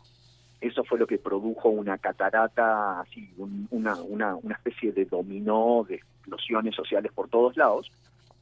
Eh, y gran parte del discurso del oficialismo hoy, o sea, de Boric y, su gente, era este, no son 30 pesos, son 30 años, y describían estos 30 años como 30 años de neoliberalismo, de crueldad, de poco crecimiento, etcétera. Y de a poquito eh, se fueron dando cuenta que estos 30 años no, no, habían sido tan malos como ellos lo pintaban. Y si uno se pone a mirar el, cómo se ha movido el gabinete de Boric, la paradoja del asunto es que él ahora puede gobernar justamente por dos ministros específicos, que es el de Hacienda y la ministra del Interior, que son los eh, posiblemente las, los, los íconos de la concertación de los 30 años. Entonces, como que Boric tuvo que ablandar muy rápidamente su discurso, diciendo, bueno, no fue todo terrible, de hecho Chile hizo cosas muy buenas durante estos 30 años, se reduce la pobreza de un 40 a un 8%, el crecimiento de Chile, lo que algunos llamaron el jaguar sudamericano, eh, indiscutiblemente el modelo chileno no fue no le fue indiferente a nadie, ha servido icónicamente para todos los muchos líderes en América Latina como un faro, pero obviamente tenía sus deficiencias como todos, y muy fuertes y muy evidentes para muchos de nosotros. Pero claro, ahí es donde Boric empieza a pegar un viraje y eh, moverse al centro, pero simultáneamente le pegan desde la izquierda, porque tiene al Partido Comunista en su coalición, que es un partido mucho más ortodoxo, cuadradito, militantista, muy vocal. Entonces, eh, él está en una situación no para nada cómoda.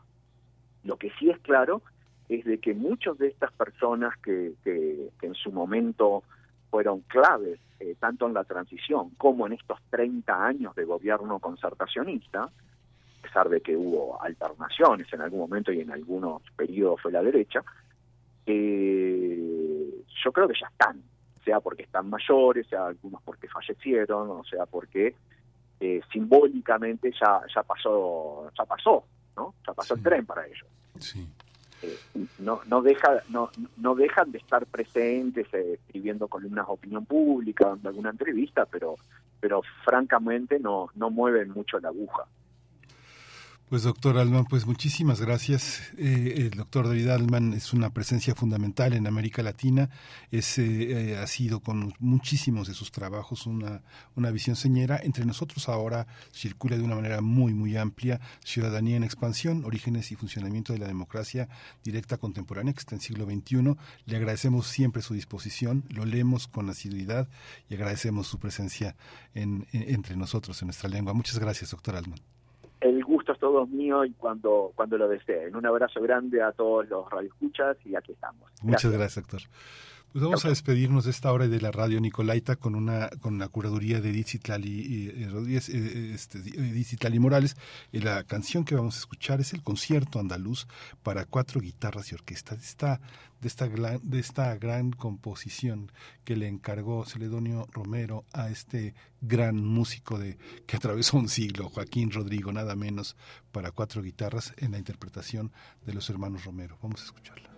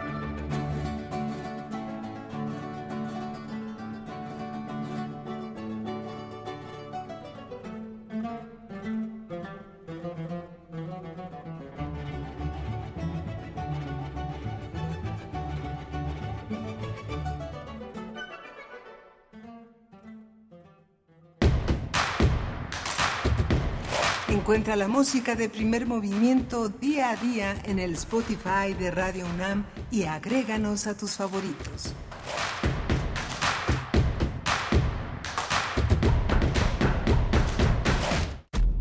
Entre el aprendizaje del alumno y la consagración del maestro hay un largo periodo intermedio en el que el talento se moldea frente al público. Radio UNAM te invita a escuchar la temporada de conciertos de la Facultad de Música que en este tercer programa presentará concierto de voz y piano, en el que se interpretarán obras de Johann Sebastian Bach, Joseph Haydn, Hans Schubert, Johannes Brahms, Engelbert Humperdinck y Sergei Rachmaninoff. Interpretan la soprano Prisciliana Hernández y el pianista Rodrigo Ilizaliturri. Jueves 18 de mayo a las 20 horas en la sala Julián Carrillo de Radio UNAM. Adolfo Prieto 133 Colonia del Valle, o escucha la transmisión el domingo 21 de mayo a las 18 horas por el 96.1 de FM. Un primer acercamiento a los maestros del mañana. Radio UNAM, experiencia sonora. Hola, soy Elmer Mendoza y estoy en descargacultura.unam. Escucha un fragmento de la novela México, escrita y leída por Pedro Ángel Palou. Lo miran, lo estudian ellos también, preguntándose si habrán tomado una decisión correcta al inscribirse en su clase. Les dirá que la materia debía en realidad llamarse las enseñanzas de las ruinas. El audio completo lo encuentras en www.descargacultura.unam.mx. Habla Alejandro Moreno, presidente nacional del PRI. México y su gente somos un gran país. Millones de ciudadanos han demostrado estar listos para defender la democracia y sus instituciones. En el PRI reconocemos la lucha de los miles de mexicanas y mexicanos que con valor han alzado su voz y han salido a tomar las calles y las plazas públicas para defender, para salvar a la democracia de nuestro país de las garras del autoritarismo. PRI La piedra y chemo activo afectan tu cerebro, te matan las neuronas y son muy adictivos. Yo sé lo que te digo, pues he sido testigo. Piensa más en tu gente, tu vida y tus amigos. Escucha lo que te digo, pues es verdad. El negocio de la droga es algo que termina mal. Escucha bien, hermano, porque esto te hace daño. El negocio de la droga es algo que termina mal. Esto siempre acaba mal, carnal. Esto siempre acaba mal. Si necesitas ayuda, llama a la línea de la vida 800-911-2000. ¿Has escuchado en Radio UNAM los programas con temática de género? ¿Quién inventó los sexos? El sexo es una categoría. Y de pronto empieza a ver los dogmas. ¿Por qué se mueren las mujeres por el hecho solo de ser mujeres? Volteame a ver, yo también soy mujer. Te invitamos a compartir tu opinión acerca de los programas que transmitimos en Radio UNAM con temática de género. Pueden participar mujeres, hombres y personas de género no binario para integrarse en un grupo de discusión a celebrarse en línea en próximos días. Para dar tu opinión puedes escribir al correo radiounam@unam.mx o enviar mensaje directo al Facebook de Radio UNAM indicando tu interés por compartir tu opinión en el grupo de discusión. A la vuelta recibirás el acceso para entrar a la sesión desde la comodidad de tu casa. Radio UNAM. Experiencia sonora. Música que sensibiliza la vida. Asómate a su mundo. Panorama del Jazz con Roberto Aimes. Lunes a viernes a las 19 horas por el 96.1 de FM. Radio UNAM. Experiencia sonora. Síguenos en redes sociales. Encuéntranos en Facebook como Primer Movimiento y en Twitter como arroba PMovimiento. Hagamos comunidad.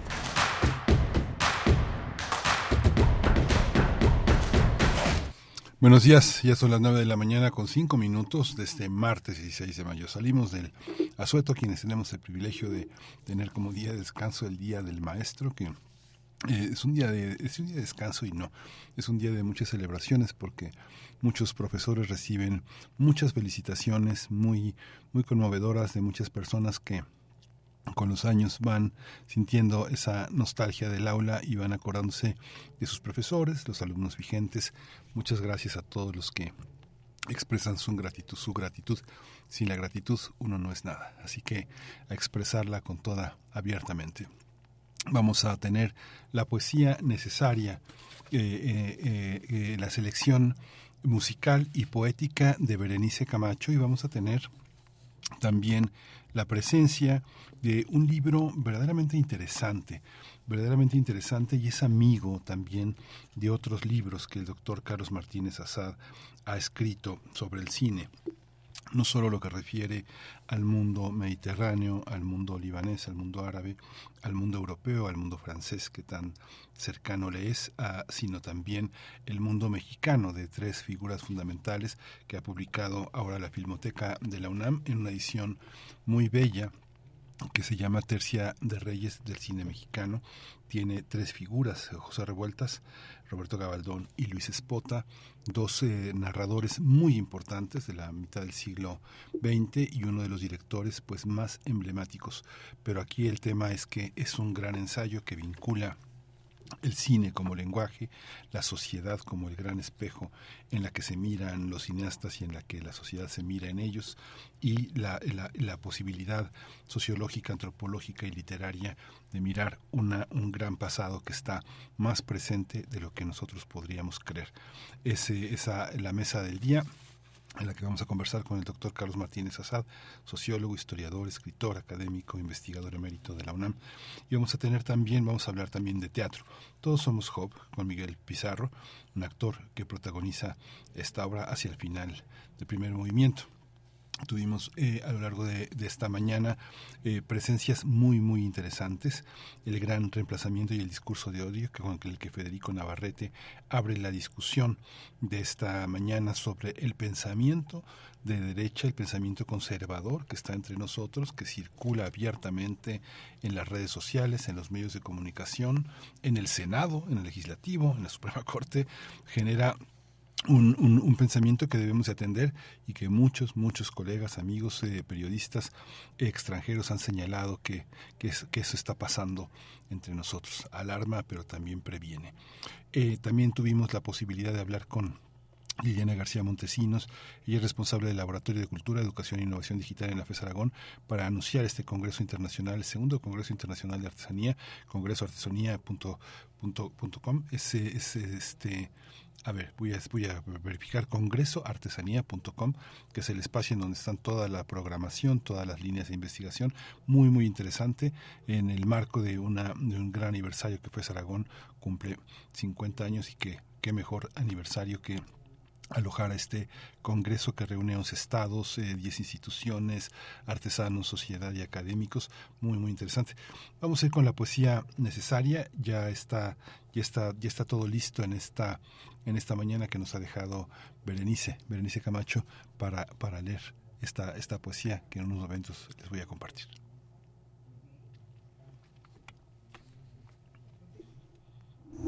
Primer movimiento Hacemos comunidad con tus postales sonoras. Envíalas a primermovimientounam.gmail.com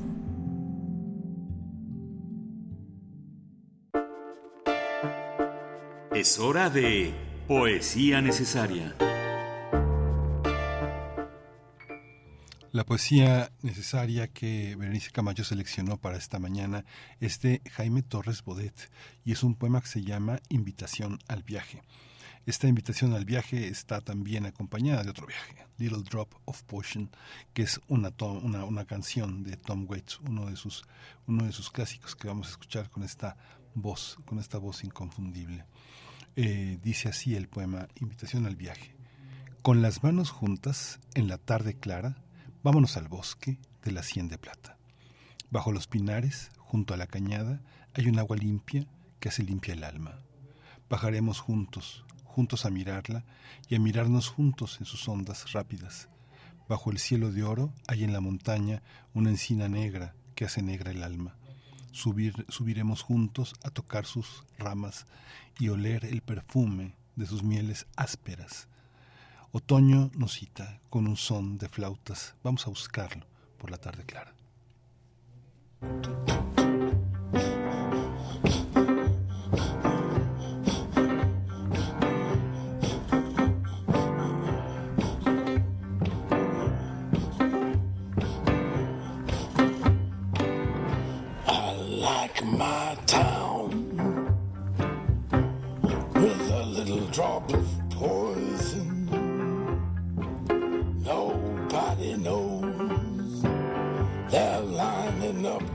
and.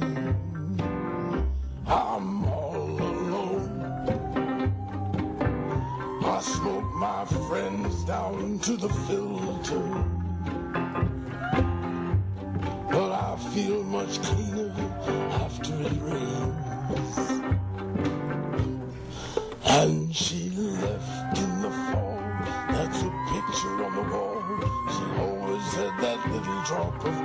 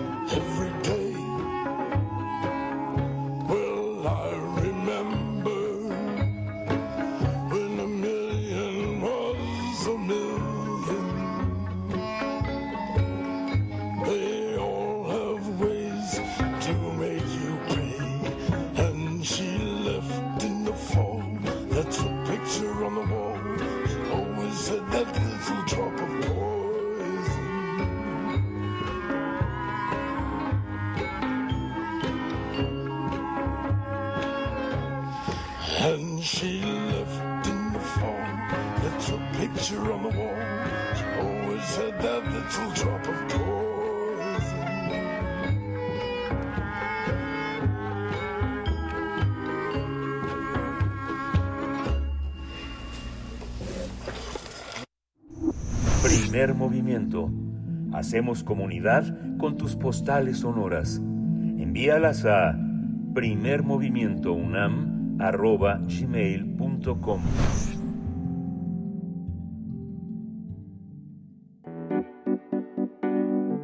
La mesa del día.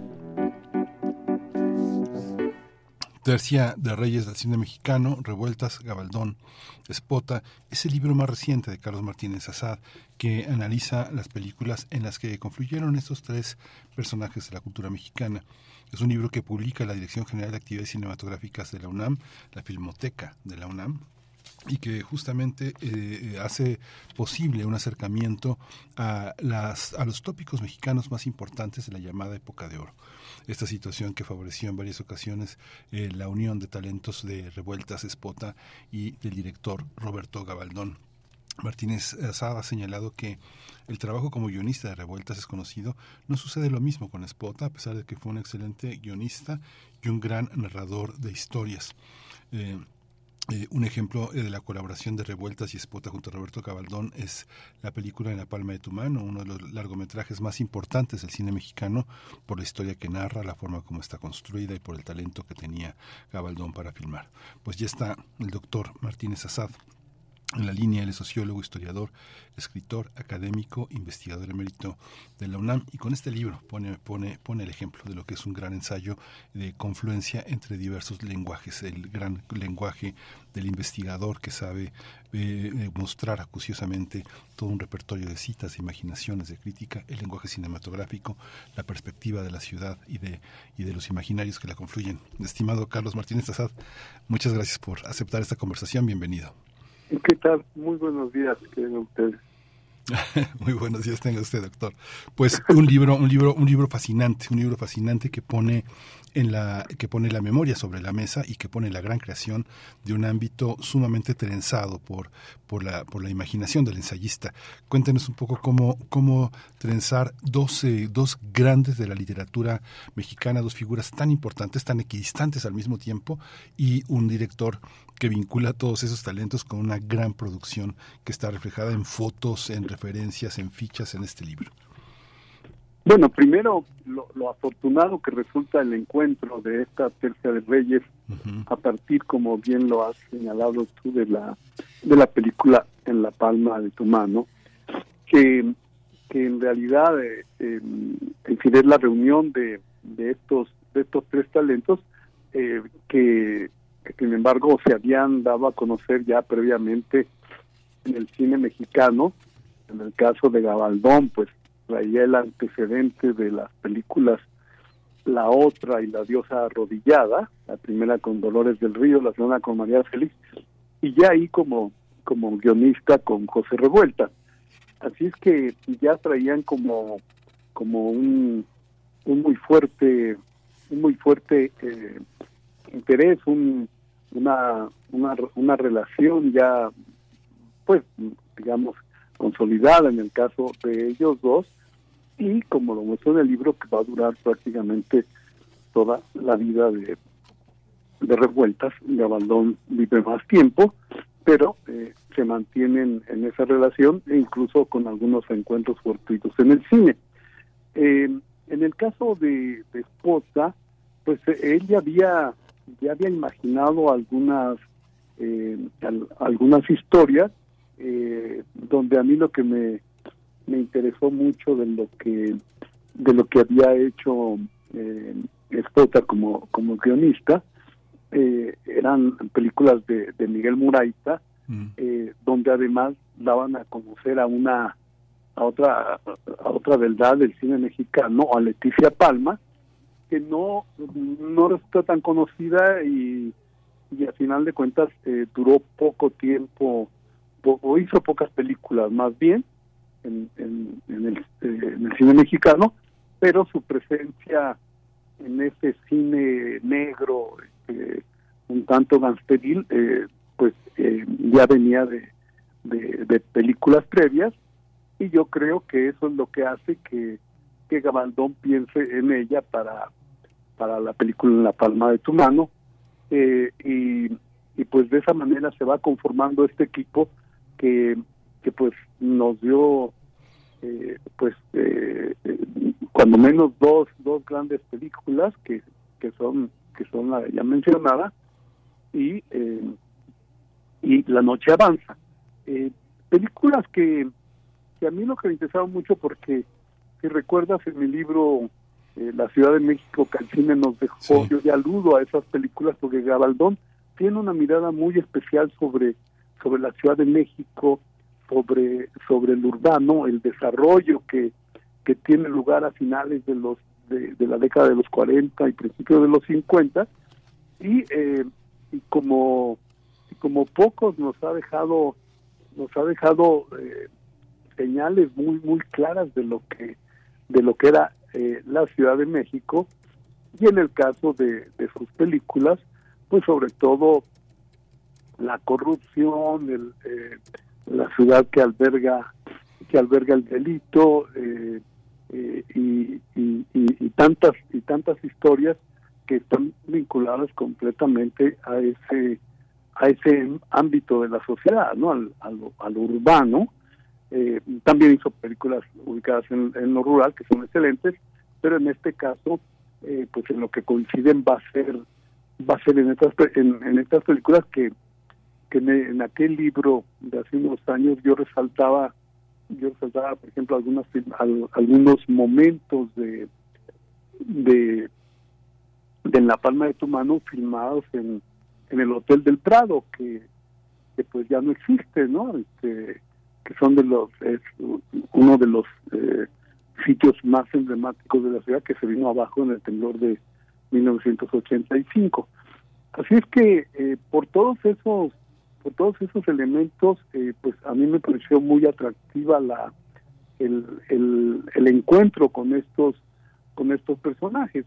Eh, a, Revuelta pues lo conocía de tiempo de tiempo atrás, antes de vincularlo con el cine, por sus excelentes novelas Los muros de agua y El luto humano, que, que para, para los jóvenes como yo, de de los años 60 pues resultaban resultaban novelas muy muy importantes por la por pues eh, en principio por la mirada crítica sobre la sociedad y, y además porque porque alimentaban un, un México pues escasamente visitado como sabemos los muros de agua una película digo perdón una una novela dedicada eh, a, la, a, su a su paso por las Islas Marías que bueno no el no fue inconsciente que dijera la película este Revuelta siempre quiso hacer una película con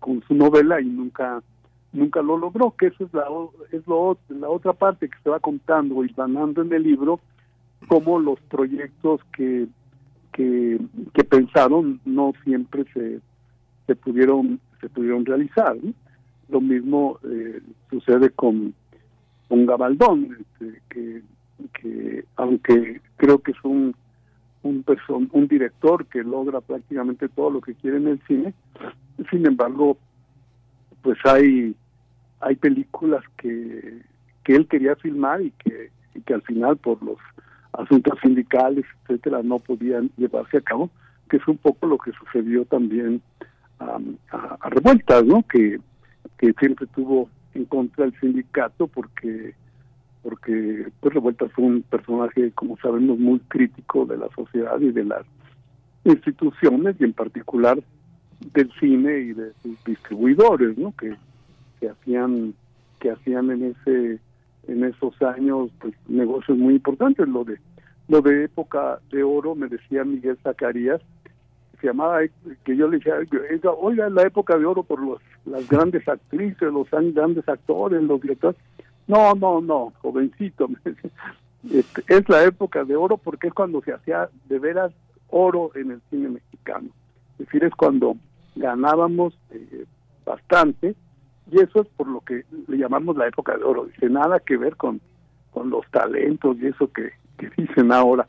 Pero bueno, esto es una es una broma, pero eh, con algo con algo de realidad. Realmente el, el hecho mismo de que, de que institucionalmente se le llamara la industria cinematográfica, pues significaba justamente que, que como una industria tenía ganancias importantes y eh, y estos personajes, Baldón, eh, Revueltas, Espota, pues atraían, atraían a la a, a, mucha gente al, a, la, a la pantalla a ver a ver sus películas. Aparte eh, que esto es, es, importante porque digamos no no eran las películas de Pedro Infante o de Jorge Negrete o, o más adelante de Mauricio Garcés, sino eran películas que, que atraían porque corría de boca en boca que se trataba de historias muy muy interesantes, este, muy atractivas y que te que, tenían una tensión muy muy fuerte y lo podemos ver todavía hasta hasta ahora si nos acercamos a esas películas que que uno de los de los placeres de, de, de este tipo de libros, al menos en mi caso, es que que veo la película una vez, otra vez, varias veces, hasta hasta que, tengo fijas algunas de las escenas que más me interesa eh, poder poder contar o transmitir a través de a través de esas escenas las, las interpretaciones que, que conllevan del, del drama que del drama que se está que se está viviendo. A mí me gusta muchísimo el libro porque además este ofrece las posibilidades que la experiencia como investigador, como ensayista y como cinéfilo, como esta, esta parte también tan emocional del interés y la curiosidad están, están trenzadas. Hay una parte, Carlos, que me parece muy rica que por una parte tenemos eh, a, un, a una espota que todavía no está no, no tiene el reconocimiento y la fama que le dieron que le dio casi el paraíso, ¿no? que le dio casi el paraíso, pero viene de publicar una serie de novelas, no sé, por ejemplo, La estrella vacía, que diez años después, eh, protagonizada por María Félix y López Tarso, se va a filmar en 1960. También la parte del toreo en México, que es más Cornadas del Hambre, La migración en Murieron a mitad del río, que son los años 40 que son los años que también están filmando. Nadie sabe, solo tú sabes en este momento como autor del libro, que detrás de estas películas y detrás están estos grandes escritores. La gente todavía no lo sabe, ¿no? Todavía no tenemos a ese gran revueltas editado, tampoco al Spota que vendrá después, y tampoco a ese Spota que después refieres este libro de esta gran socióloga que es Sara Sepchovich de eh, sobre la costumbre del poder, que es un libro que retrata este, seis novelas que miran hacia atrás de nuevo, como este libro que mira hacia atrás, como reconstruyendo todo lo que todo lo que la pedacería del momento de lo de lo inmediato no nos deja ver. Es, también es una apuesta sobre cómo se ve la pedacería, lo, lo, lo pulverizado de nuestro presente tan inmediato que no deja ver esta red. Es muy interesante cómo se va construyendo esta, esta cinematografía. ¿Quién es el espota cineasta y cómo el cineasta va construyendo también al escritor, Carlos? Claro. Eh, tienes razón en, en espota además es, es, conocido ya por los em, por los, los reportajes que, que ha hecho eh, que además son son reportajes pues pues muy interesantes muy pues muy sabrosos porque te atraen mucho te te llevan a, a, a, develar algún misterio. Eh, es el caso, por ejemplo, va, va a entrevistar a, a, José Mojica, mm. que es este este este actor de, del cine, incluso el cine hollywoodense, que, que termina como fraile franciscano en, en, eh, creo que en Perú. Eh, bueno, el, este es un reportaje de los que le, le valen mucho la fama a, a, a Espota, eh, y al mismo tiempo pues es, es increíble en los lugares donde se va a meter en ese momento. Hace un hace verdaderamente un trabajo de reporteril muy muy entregado muy muy serio eh, y además pues es una es una persona es una persona muy joven. Va a haber un gran escándalo cuando cuando se sabe o devela quién es eh, Betraven el, el escritor que por cierto, ya para ese momento ya hay varias películas con, con las novelas de él, pero que no se conoce su historia cabalmente. Y eh, aunque ahora se atribuyen haber descubierto quién era en otros otras personas, pues el reportaje que él hace es, es muy eh, pues muy conocido, la gente lo comenta mucho y bueno, se le critica mucho las formas como, como se eh, que usó para poder revelar quién era quién era Betraven. Y, y bueno eh, de esa de esa manera es un tipo que ya se ha posicionado que ya que ya lo conoce un público amplio. Y además eh, es curioso que la que en la palma de tu mano eh, como como explico ahí pues es, es un es una historieta que él que él da a conocer de Spota y que la lega Baldón y, dice, aquí hay una película y hay que hacer la película, ¿no? Entonces, eh, Spota, pues como vemos, anda metido ya en muy, en muy diferentes, eh, en muy diferentes ámbitos, pero eh, con, con intereses de, de, darse a conocer en el periodismo, en el reportaje y, eh, y acercándose también, acercándose también al cine, eh, como como lo va a hacer, eh, pues eh, primero como guionista, decía yo con Moraita eh, eh, y Leticia Palma, pero eh, posteriormente también él mismo decide decide aventarse a filmar a filmar una primero primero lo que va a ser un cortometraje y después lo que va a ser una película de las cuales de lo cual hablo en, en, en el libro y que bueno, ni a, ni a su esposa o compañera sentimental, como se dice ahora, Elda Peralta, le gusta mucho su paso por el cine, no no no consideraba que hubiera podido hacer una una buena película. Sin embargo, las historias que, que pergreña eh, resultan resultan de, de, enorme de enorme interés eh, y, bueno, sí, lamentablemente no resultan excelentes películas, pero eh, pero sin embargo eh, uno ve la lo, lo, entreverado, lo complicado de la historia, como, como lo va a ser ya lo que va a considerarse como la película más acabada, donde el círculo termina, donde, bueno, esa todavía es dirigida por De Crevena, pero eh, la historia es completamente de, despota y, eh, y era una película que siguió a la al a, la que sí filmó Luis Espota, que era que era Amor en cuatro tiempos, eh, donde donde además ya por su por su presencia hacía coincidir a, pues, lo mejor del cine mexicano, Marga López, Jorge Mistral, eh, Silvia Pinal, eh, Arturo de Corto, Marianne Welter, es un reparto multiestelar que, que si se confían a, a Espota, pues es porque consideran que puede haber ahí algo algo importante.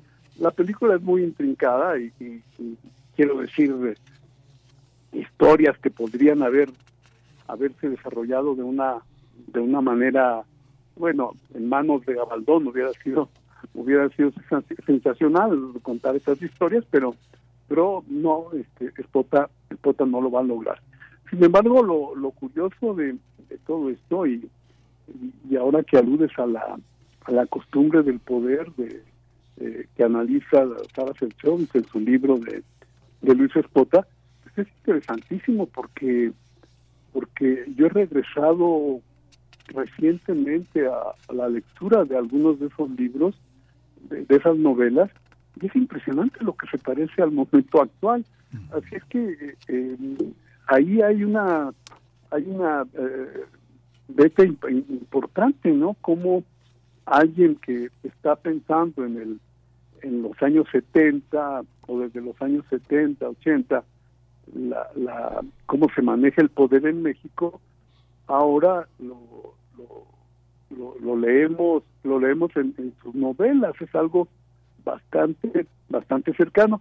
Y esto le interesó tanto a, a Espota que cuando hace la, la novela eh, Lo de antes, eh, que Arturo Riften lleva al cine como cadena perpetua, eh, ya en los años, a finales de los 70, eh, pues es, es muy interesante que a mí me, sigue pareciendo de las mejores películas de, de Riften y que habla justamente del, del trato de la policía en México y cómo se vincula con un con un con un con un delincuente o con la delincuencia que ahora le decimos que siempre está organizada, la delincuencia organizada, pero que en ese momento era simplemente la delincuencia.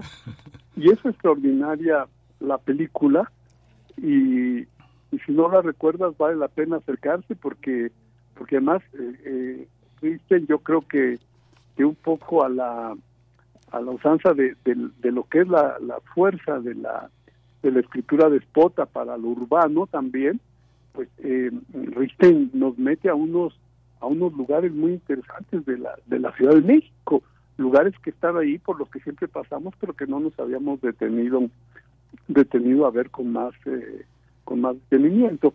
Así es que eh, eh, pues el, el vínculo de, estos tres personajes con el cine pues pues va a ser un vínculo de, de toda la vida y independientemente de que de que son pocas las producciones en las que están juntos pues el, el libro se sigue mostrando cómo mantuvieron ese ese interés eh, cinematográfico eh, ellos tres. Y Despota pues yo creo que pues si no es el que más es, es, es, es de los que están en el top de los que más historias dieron al cine mexicano. Es decir son sus novelas prácticamente se han filmado casi en, su totalidad. Eh, no ha tenido suerte casi El Paraíso, que, que, valdría mucho la, la pena, eh, pero yo creo que ahí se, se, se, va a, bueno, se va a confrontar con quienes preferirían siempre que, que fuera la, la novela de, de Carlos Fuentes la que la que tuviera la mano para para hablar de lo que fue de lo que fueron esos años 50 en, en la Ciudad de México en, en particular. Y fíjate que algo que algo que me impresionó mucho que recién, bueno, el año, hace un par de años que salieron las memorias de la hija de Carlos Fuentes sí. Eh, y, Rita Macedo, eh, pues hay, un pasaje que, bueno, solamente quizá no no es tan importante, pero pero llega Carlos Fuentes a casa de Rita Macedo y le regala casi el paraíso de Spota y le dice, oye, tienes que leer esta novela que es, eh, es que es buenísima. Y, eh, y bueno, Rita la deja por ahí, ya no habla más de, de, lo de la novela, pero eh, se la regala antes de, de que de que Carlos Fuentes la, la emprenda con, con su novela más eh, más eh, citada verdad por la por, por, por el impacto que, que, va a tener y el apoyo eh, de, de la crítica que va a ser pues definitivamente muy muy importante Sí, es, es fascinante porque además este libro que publicas ahora, Carlos, este que se encadena con otros libros más que has publicado y con otras visiones de la historia mexicana, de la historia cultural, de la historia política, también pone de manifiesto esto que tú ahora enuncias, que es la, la visión entusiasmada que eh, de la que hablas con tanto entusiasmo de Spota periodista, un hombre de un oído fino, de una profundidad también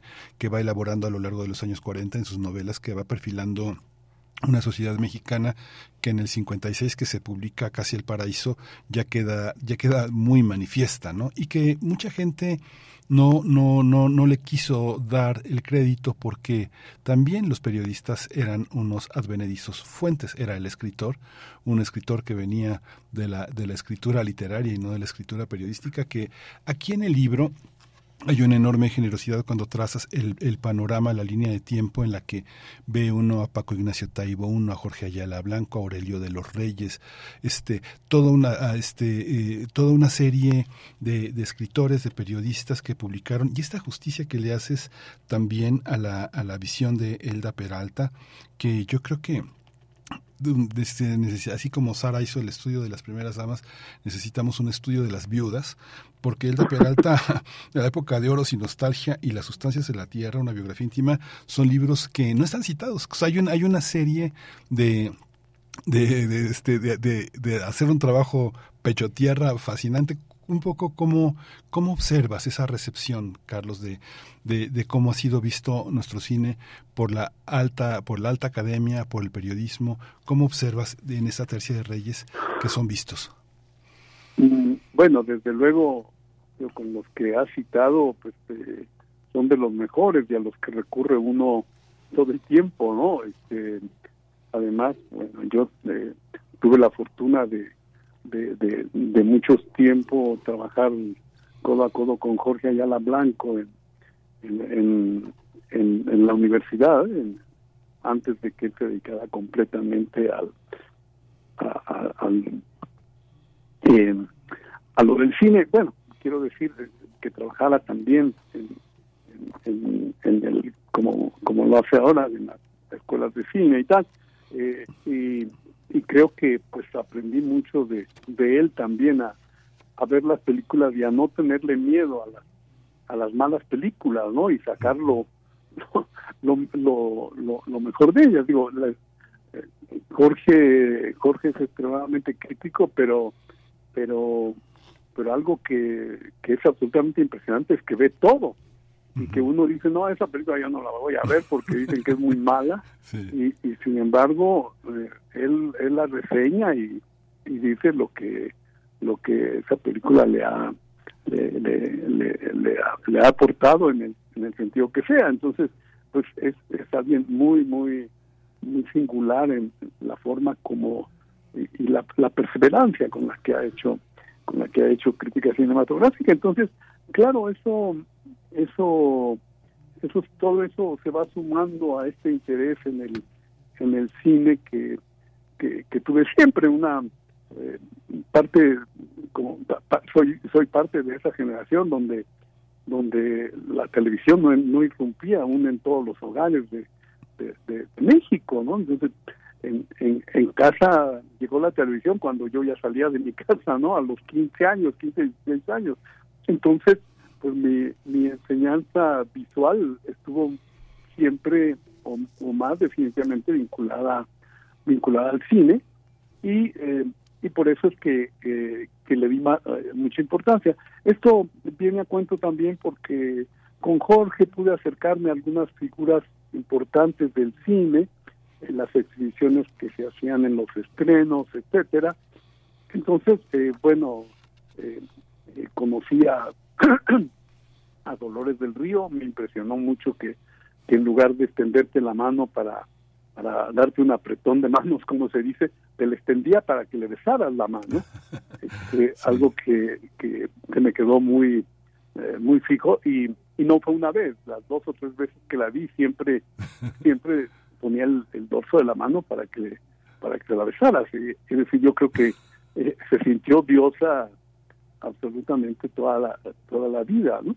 Y, y, bueno de esa manera o a través de estos mecanismos eh, pues eh, nos acercamos a Elda Peralta porque además Sara quería eh, conversar con Luis Espota, nos acercamos a ellos, después eh, Luis Espota muere muere pues muy joven, digamos, este, no cumplió 60 años y, y, y, bueno, ya a la que frecuentamos esa Elda Peralta, que además es muy amiga de Matilde Landeta, eh, de Marcela Fernández Violante, directoras de cine este, muy conocidas por, diferentes razones y, y, pues eh, con ellas hacemos una eh, unos encuentros muy interesantes donde donde el tema el tema es el cine solamente no y, y cuando filmaron tal cosa y cuando Elda tuvo tal pretendiente o cuando se acercó Spota o cuando la eligen para, para tal película o como eh, no la eligen en, en tal otra que sí quería filmar. Entonces, eh, es, es, es, interesante, creo que, que sí sería sí sería importante que, que eso se, se rescatara y, y formara parte de estas pues grandes historias que se han hecho del, del cine y, y esto y esto que se está que se está que está haciendo la, que están haciendo los investigadores más jóvenes donde hay donde hay personas que han destacado mucho en los trabajos que están que están realizando. Y eh, y, sin embargo pues eh, habría que tener cuidado de no de no um, cómo podríamos decir no no no quiero usar la palabra inventar porque en realidad siempre que escribimos estamos inventando pero pero sí a veces a veces exageran a veces exageran cuando cuando encuentran un un, motivo en, en, la pantalla y, y, ya comienzan a verlo todo a través de un sesgo. Mira el sesgo que impone siempre los tiempos en que en que uno escribe no ahora por ejemplo pues este muchos de los de los jóvenes que conozco que están que están investigando, pues eh, están están buscando con lupa el cine de mujeres, ¿no? Dónde aparecen mujeres y dónde son historias que estén vinculadas ya con con una con una feminista eh, Van la Letro, ¿no? Sí. Eh, donde donde encontramos este, otra mujer que haya destacado por por tal cosa, etcétera, y creo que eso eh, pues eh, una vez que, que, que sea historia puede haber cerdos cerdos muy fuertes que, que eh, ojalá seamos capaces de, de, verlos y, no y no lo hagamos a, destiempo eh, pero bueno ese es otro ese es otro asunto. Volviendo al volviendo al libro pues creo que lo que lo que sí da el, el libro también son eh, pues todas esas historias que quedan sueltas que valdría mucho la pena seguir, eh, las películas que no pudo filmar revueltas, o las historias que no pudo llevar al cine, eh, eh, lo que sucedió también con Gabaldón, y que aparte de sus de sus películas clásicas, pues hablar también del Gabaldón que, que, a mí particularmente ya no me no no no no lo veo relacionado con el gran gabaldón de los 40 o de los 50 en estas últimas películas de ah, en, colores y este y donde ya pareciera como otro el, el interés y no la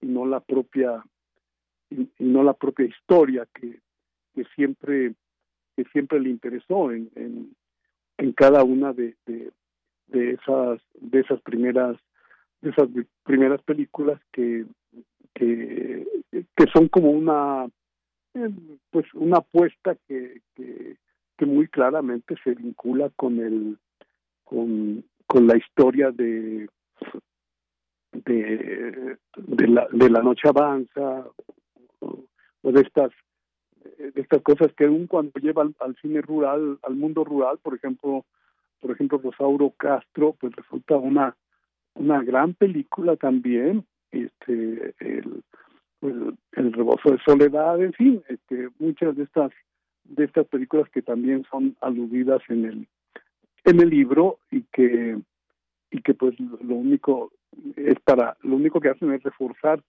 el, el carácter el carácter la capacidad de, de, de, dirección que tenía Gabaldón y cómo podía cómo podía eh, en, con ciertas escenas darte darte visualmente todo lo que todo lo que quería todo lo que quería expresar eh, mm, eh, de una manera mm, no quiero decir sencilla porque creo que pensaba mucho las las tomas este las eh, la, las iba muy bien pero pero sí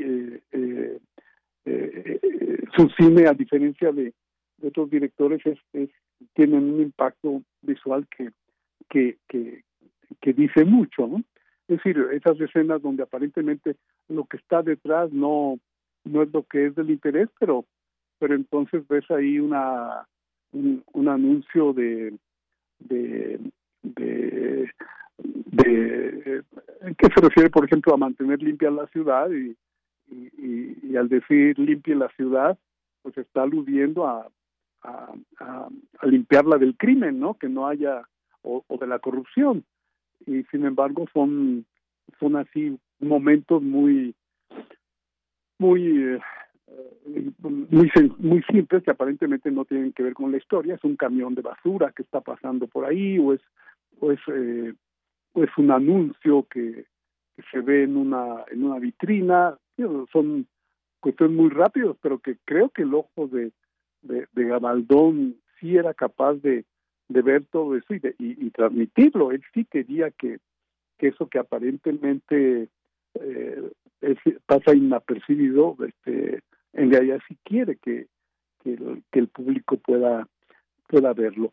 Y, eh, y una apuesta pues también es a que, a que este libro, eh, Tercer de Reyes, pues también resulte de interés para, para los nuevos estudiosos de, eh, estudiosos del cine o, los jóvenes que, apenas están acercando al cine, que, que no dejen de ver estas películas que son el acervo cinematográfico, esto que está cuidando y difundiendo muy bien la, la filmoteca de la UNAM, ahora dirigida por Hugo Villa, eh, quien, quien pues eh, realmente le agradezco que haya que le haya interesado mi, propuesta de libro para, para publicarlo y, de esa manera eh, ampliar la visión que se tiene sobre todo de Gabaldón, que al, que se le han dedicado varios libros en, en la UNAM, eh, y, pues este viene a completar ese ese ese cuadro ya de, de por sí muy rico, pero que, que en este caso pues pone de relieve lo que fueron lo que fueron las eh, los vínculos, las relaciones que, que mantuvo con, con estos escritores aparentemente opuestos, pero, pero que al final se acercaban en esa visión crítica, uh, eh, en esa capacidad de, de, de, urdir historias que, que pues mucha falta nos hacen todavía, digo, nos hacen eh, a una hora en el en el cine en el cine mexicano. Y eh, y una de las eh, de los atractivos de, de, de este tipo de libros y que a mí me gusta mucho es que si, si si se trata de libros de cine pues hay que hay que recurrir a las imágenes y, y creo que se trata de un libro muy ilustrado justamente porque porque se va enlazando la, la escritura con, con la imagen con la imagen que, que ha dejado el eh, o imágenes que ha dejado el cine y que gracias al, al acervo de la UNAM porque pues toda eh, todo el libro está construido con los acervos de, de, visuales de la UNAM eh, pues resultan de, de, enorme de enorme interés. Pues Carlos pues, algo que algo que a mí me ha gustado mucho en el en todas las investigaciones que he realizado eh, ir a los acervos fotográficos, este, pues a mí parece una, una herramienta fundamental y que además, desde luego, hace más atractivo más atractivo un libro como este. Sí, pues muchísimas gracias, Carlos.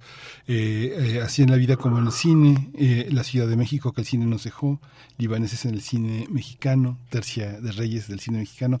Muchas gracias por este legado y por este por este gran desafío.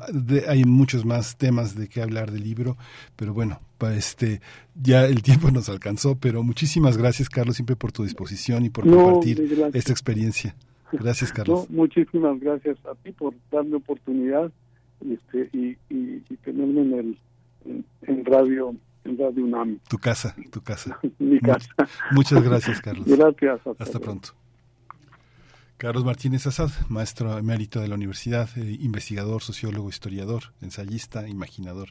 Gracias a Carlos Martínez Azad. Vamos a, vamos a, vamos a cerrar el programa con teatro, vamos a hablar con Miguel Pizarro. Todos somos Job, una propuesta sobre las posibilidades de lectura que ofrece un texto emblemático de la Biblia para entender que este, eh, cómo, cómo estamos habitados por un personaje de estas, de estas eh, características. Y ya está Pizarro en la línea. Miguel Pizarro, buenos días. Hola, hola, Radio UNAM. Hola Miguel, ¿cómo estás? Eh, muy, muy, muy complacido, muy agradecido por el espacio eh, para avisar de que estamos ya a dos semanas de terminar esta primera temporada de Ah. Pop. ¿Dónde Eh, están? ¿Dónde están? ¿Dónde están presentándose? Nos estamos presentando en un lugar excepcional eh, y no lo digo porque me convenga, sino porque le conviene al que lo ve. Es la capilla gótica. Ah, es La bellísima, capilla la gótica capilla, es un de la capilla gótica. Lo sabes, maravilloso. Están hablando ahorita, bueno, estaban hablando de qué importante las imágenes, qué importante en, en, en el cine, precisamente, hablando de un libro de cine, eh, el ver las imágenes, efectivamente. Eh, no se puede concebir de otra manera, las imágenes. Y entonces acá, en, en nuestro espacio, la capilla gótica que está en el Instituto Cultural Helénico, Avenida 1500, eh, es un lugar excepcional. ¿Por qué? Por, por su arquitectura, porque también tiene muchas imágenes.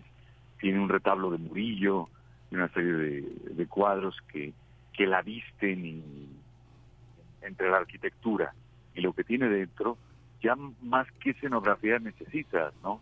Entonces, la verdad, ahí estamos con este monólogo que se llama Todos somos Job. ¿Y qué es eh, este monólogo de Todos somos Job?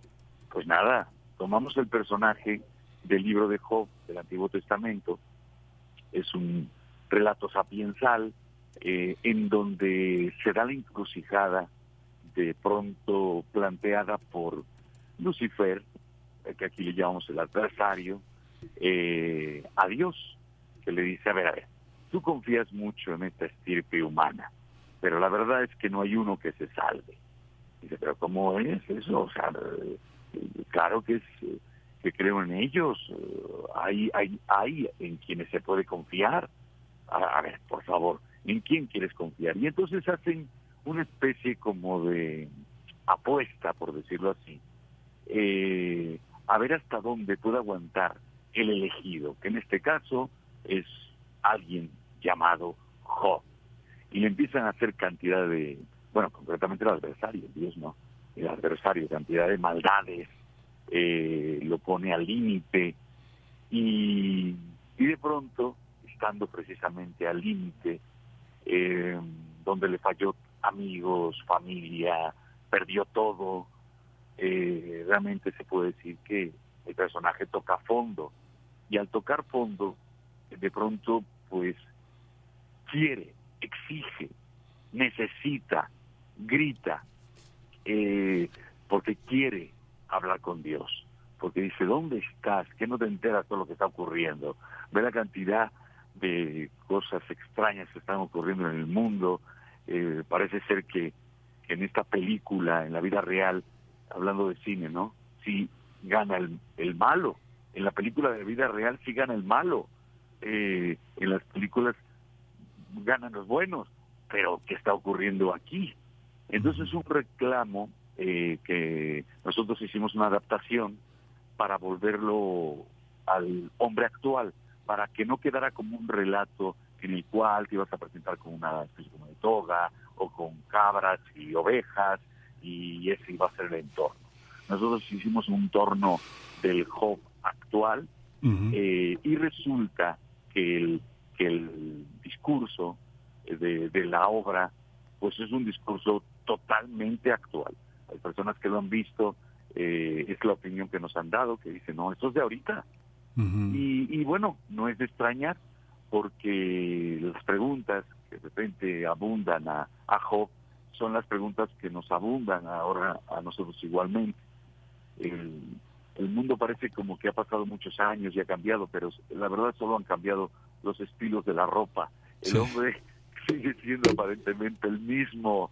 A ver cuándo vamos a cambiar y cuándo vamos a, a marcar la diferencia ¿no? de nuestra evolución hacia otras latitudes. Sí, pues muchísimas gracias Miguel Pizarro. Este es, es muy muy muy interesante eh, la, las preguntas que a partir de jóvenes nos hacemos, ¿no? ¿Por qué yo? ¿Por qué tanto sufrimiento y hasta cuándo? Pero bueno, vamos a tener oportunidad de verlo en este gran espacio que justamente hablábamos con Carlos Martínez Asá de esos años finales de los 40, los 50, que justamente entre el 52 y el 54 fue traída en piedras esta capilla gótica y que tiene su hay un portal de Guanajuato es, es una oportunidad para verlo no hay oportunidad de aburrirse con Job pero es un pretexto para ver también esta esta esta obra tan interesante del coleccionismo mexicano. Nada más repítenos hasta cuándo va a estar y cuáles son las las fechas de las funciones. Eh, claro que sí Miguel Ángel eh, pues nada, nuestro espacio se llama la Capilla Gótica en el Instituto Cultural Helénico. Estamos lo que son los viernes a las ocho y media, los sábados a las siete y los domingos a las seis. Ahí sí, ahora sí pongan mucha atención porque nos vamos. Son las, los últimos dos fines de semana. Perfecto. Y el público que ha acudido ha quedado muy contento y convulsionado eh, en en lo que tiene que hacer el teatro, hacernos pensar, hacernos meditar. Muchas gracias. Mil gracias por el espacio, a Reunam, gracias por apoyar al teatro y los esperamos. Gracias. Todos somos Job. Todos somos Job. Pues nos despedimos con una canción emblemática de este, de este, de este. No, ya no nos despedimos. Se quedó en el tintero Granada de Agustín Lara, pero se las vamos a poner en la semana porque esta curaduría de Edith Lali eh, eh, fue, fue verdaderamente muy, muy interesante. Nos despedimos, Edith Lali Morales. Muchas gracias por la, por la, por la música. Esto fue primer movimiento, El mundo desde la universidad. Radio UNAM presentó Primer movimiento. El mundo desde la universidad. Con Berenice Camacho y Miguel Ángel Gemain en la conducción. Rodrigo Aguilar y Violeta Berber, producción. Antonio Quijano y Patricia Zavala, noticias. Miriam Trejo, coordinación de invitados. Tamara Quirós, redes sociales. Arturo González, operación técnica. Locución, Tessa Uribe y Juan Staca. Quédate en sintonía con Radio UNAM. Experiencia sonora.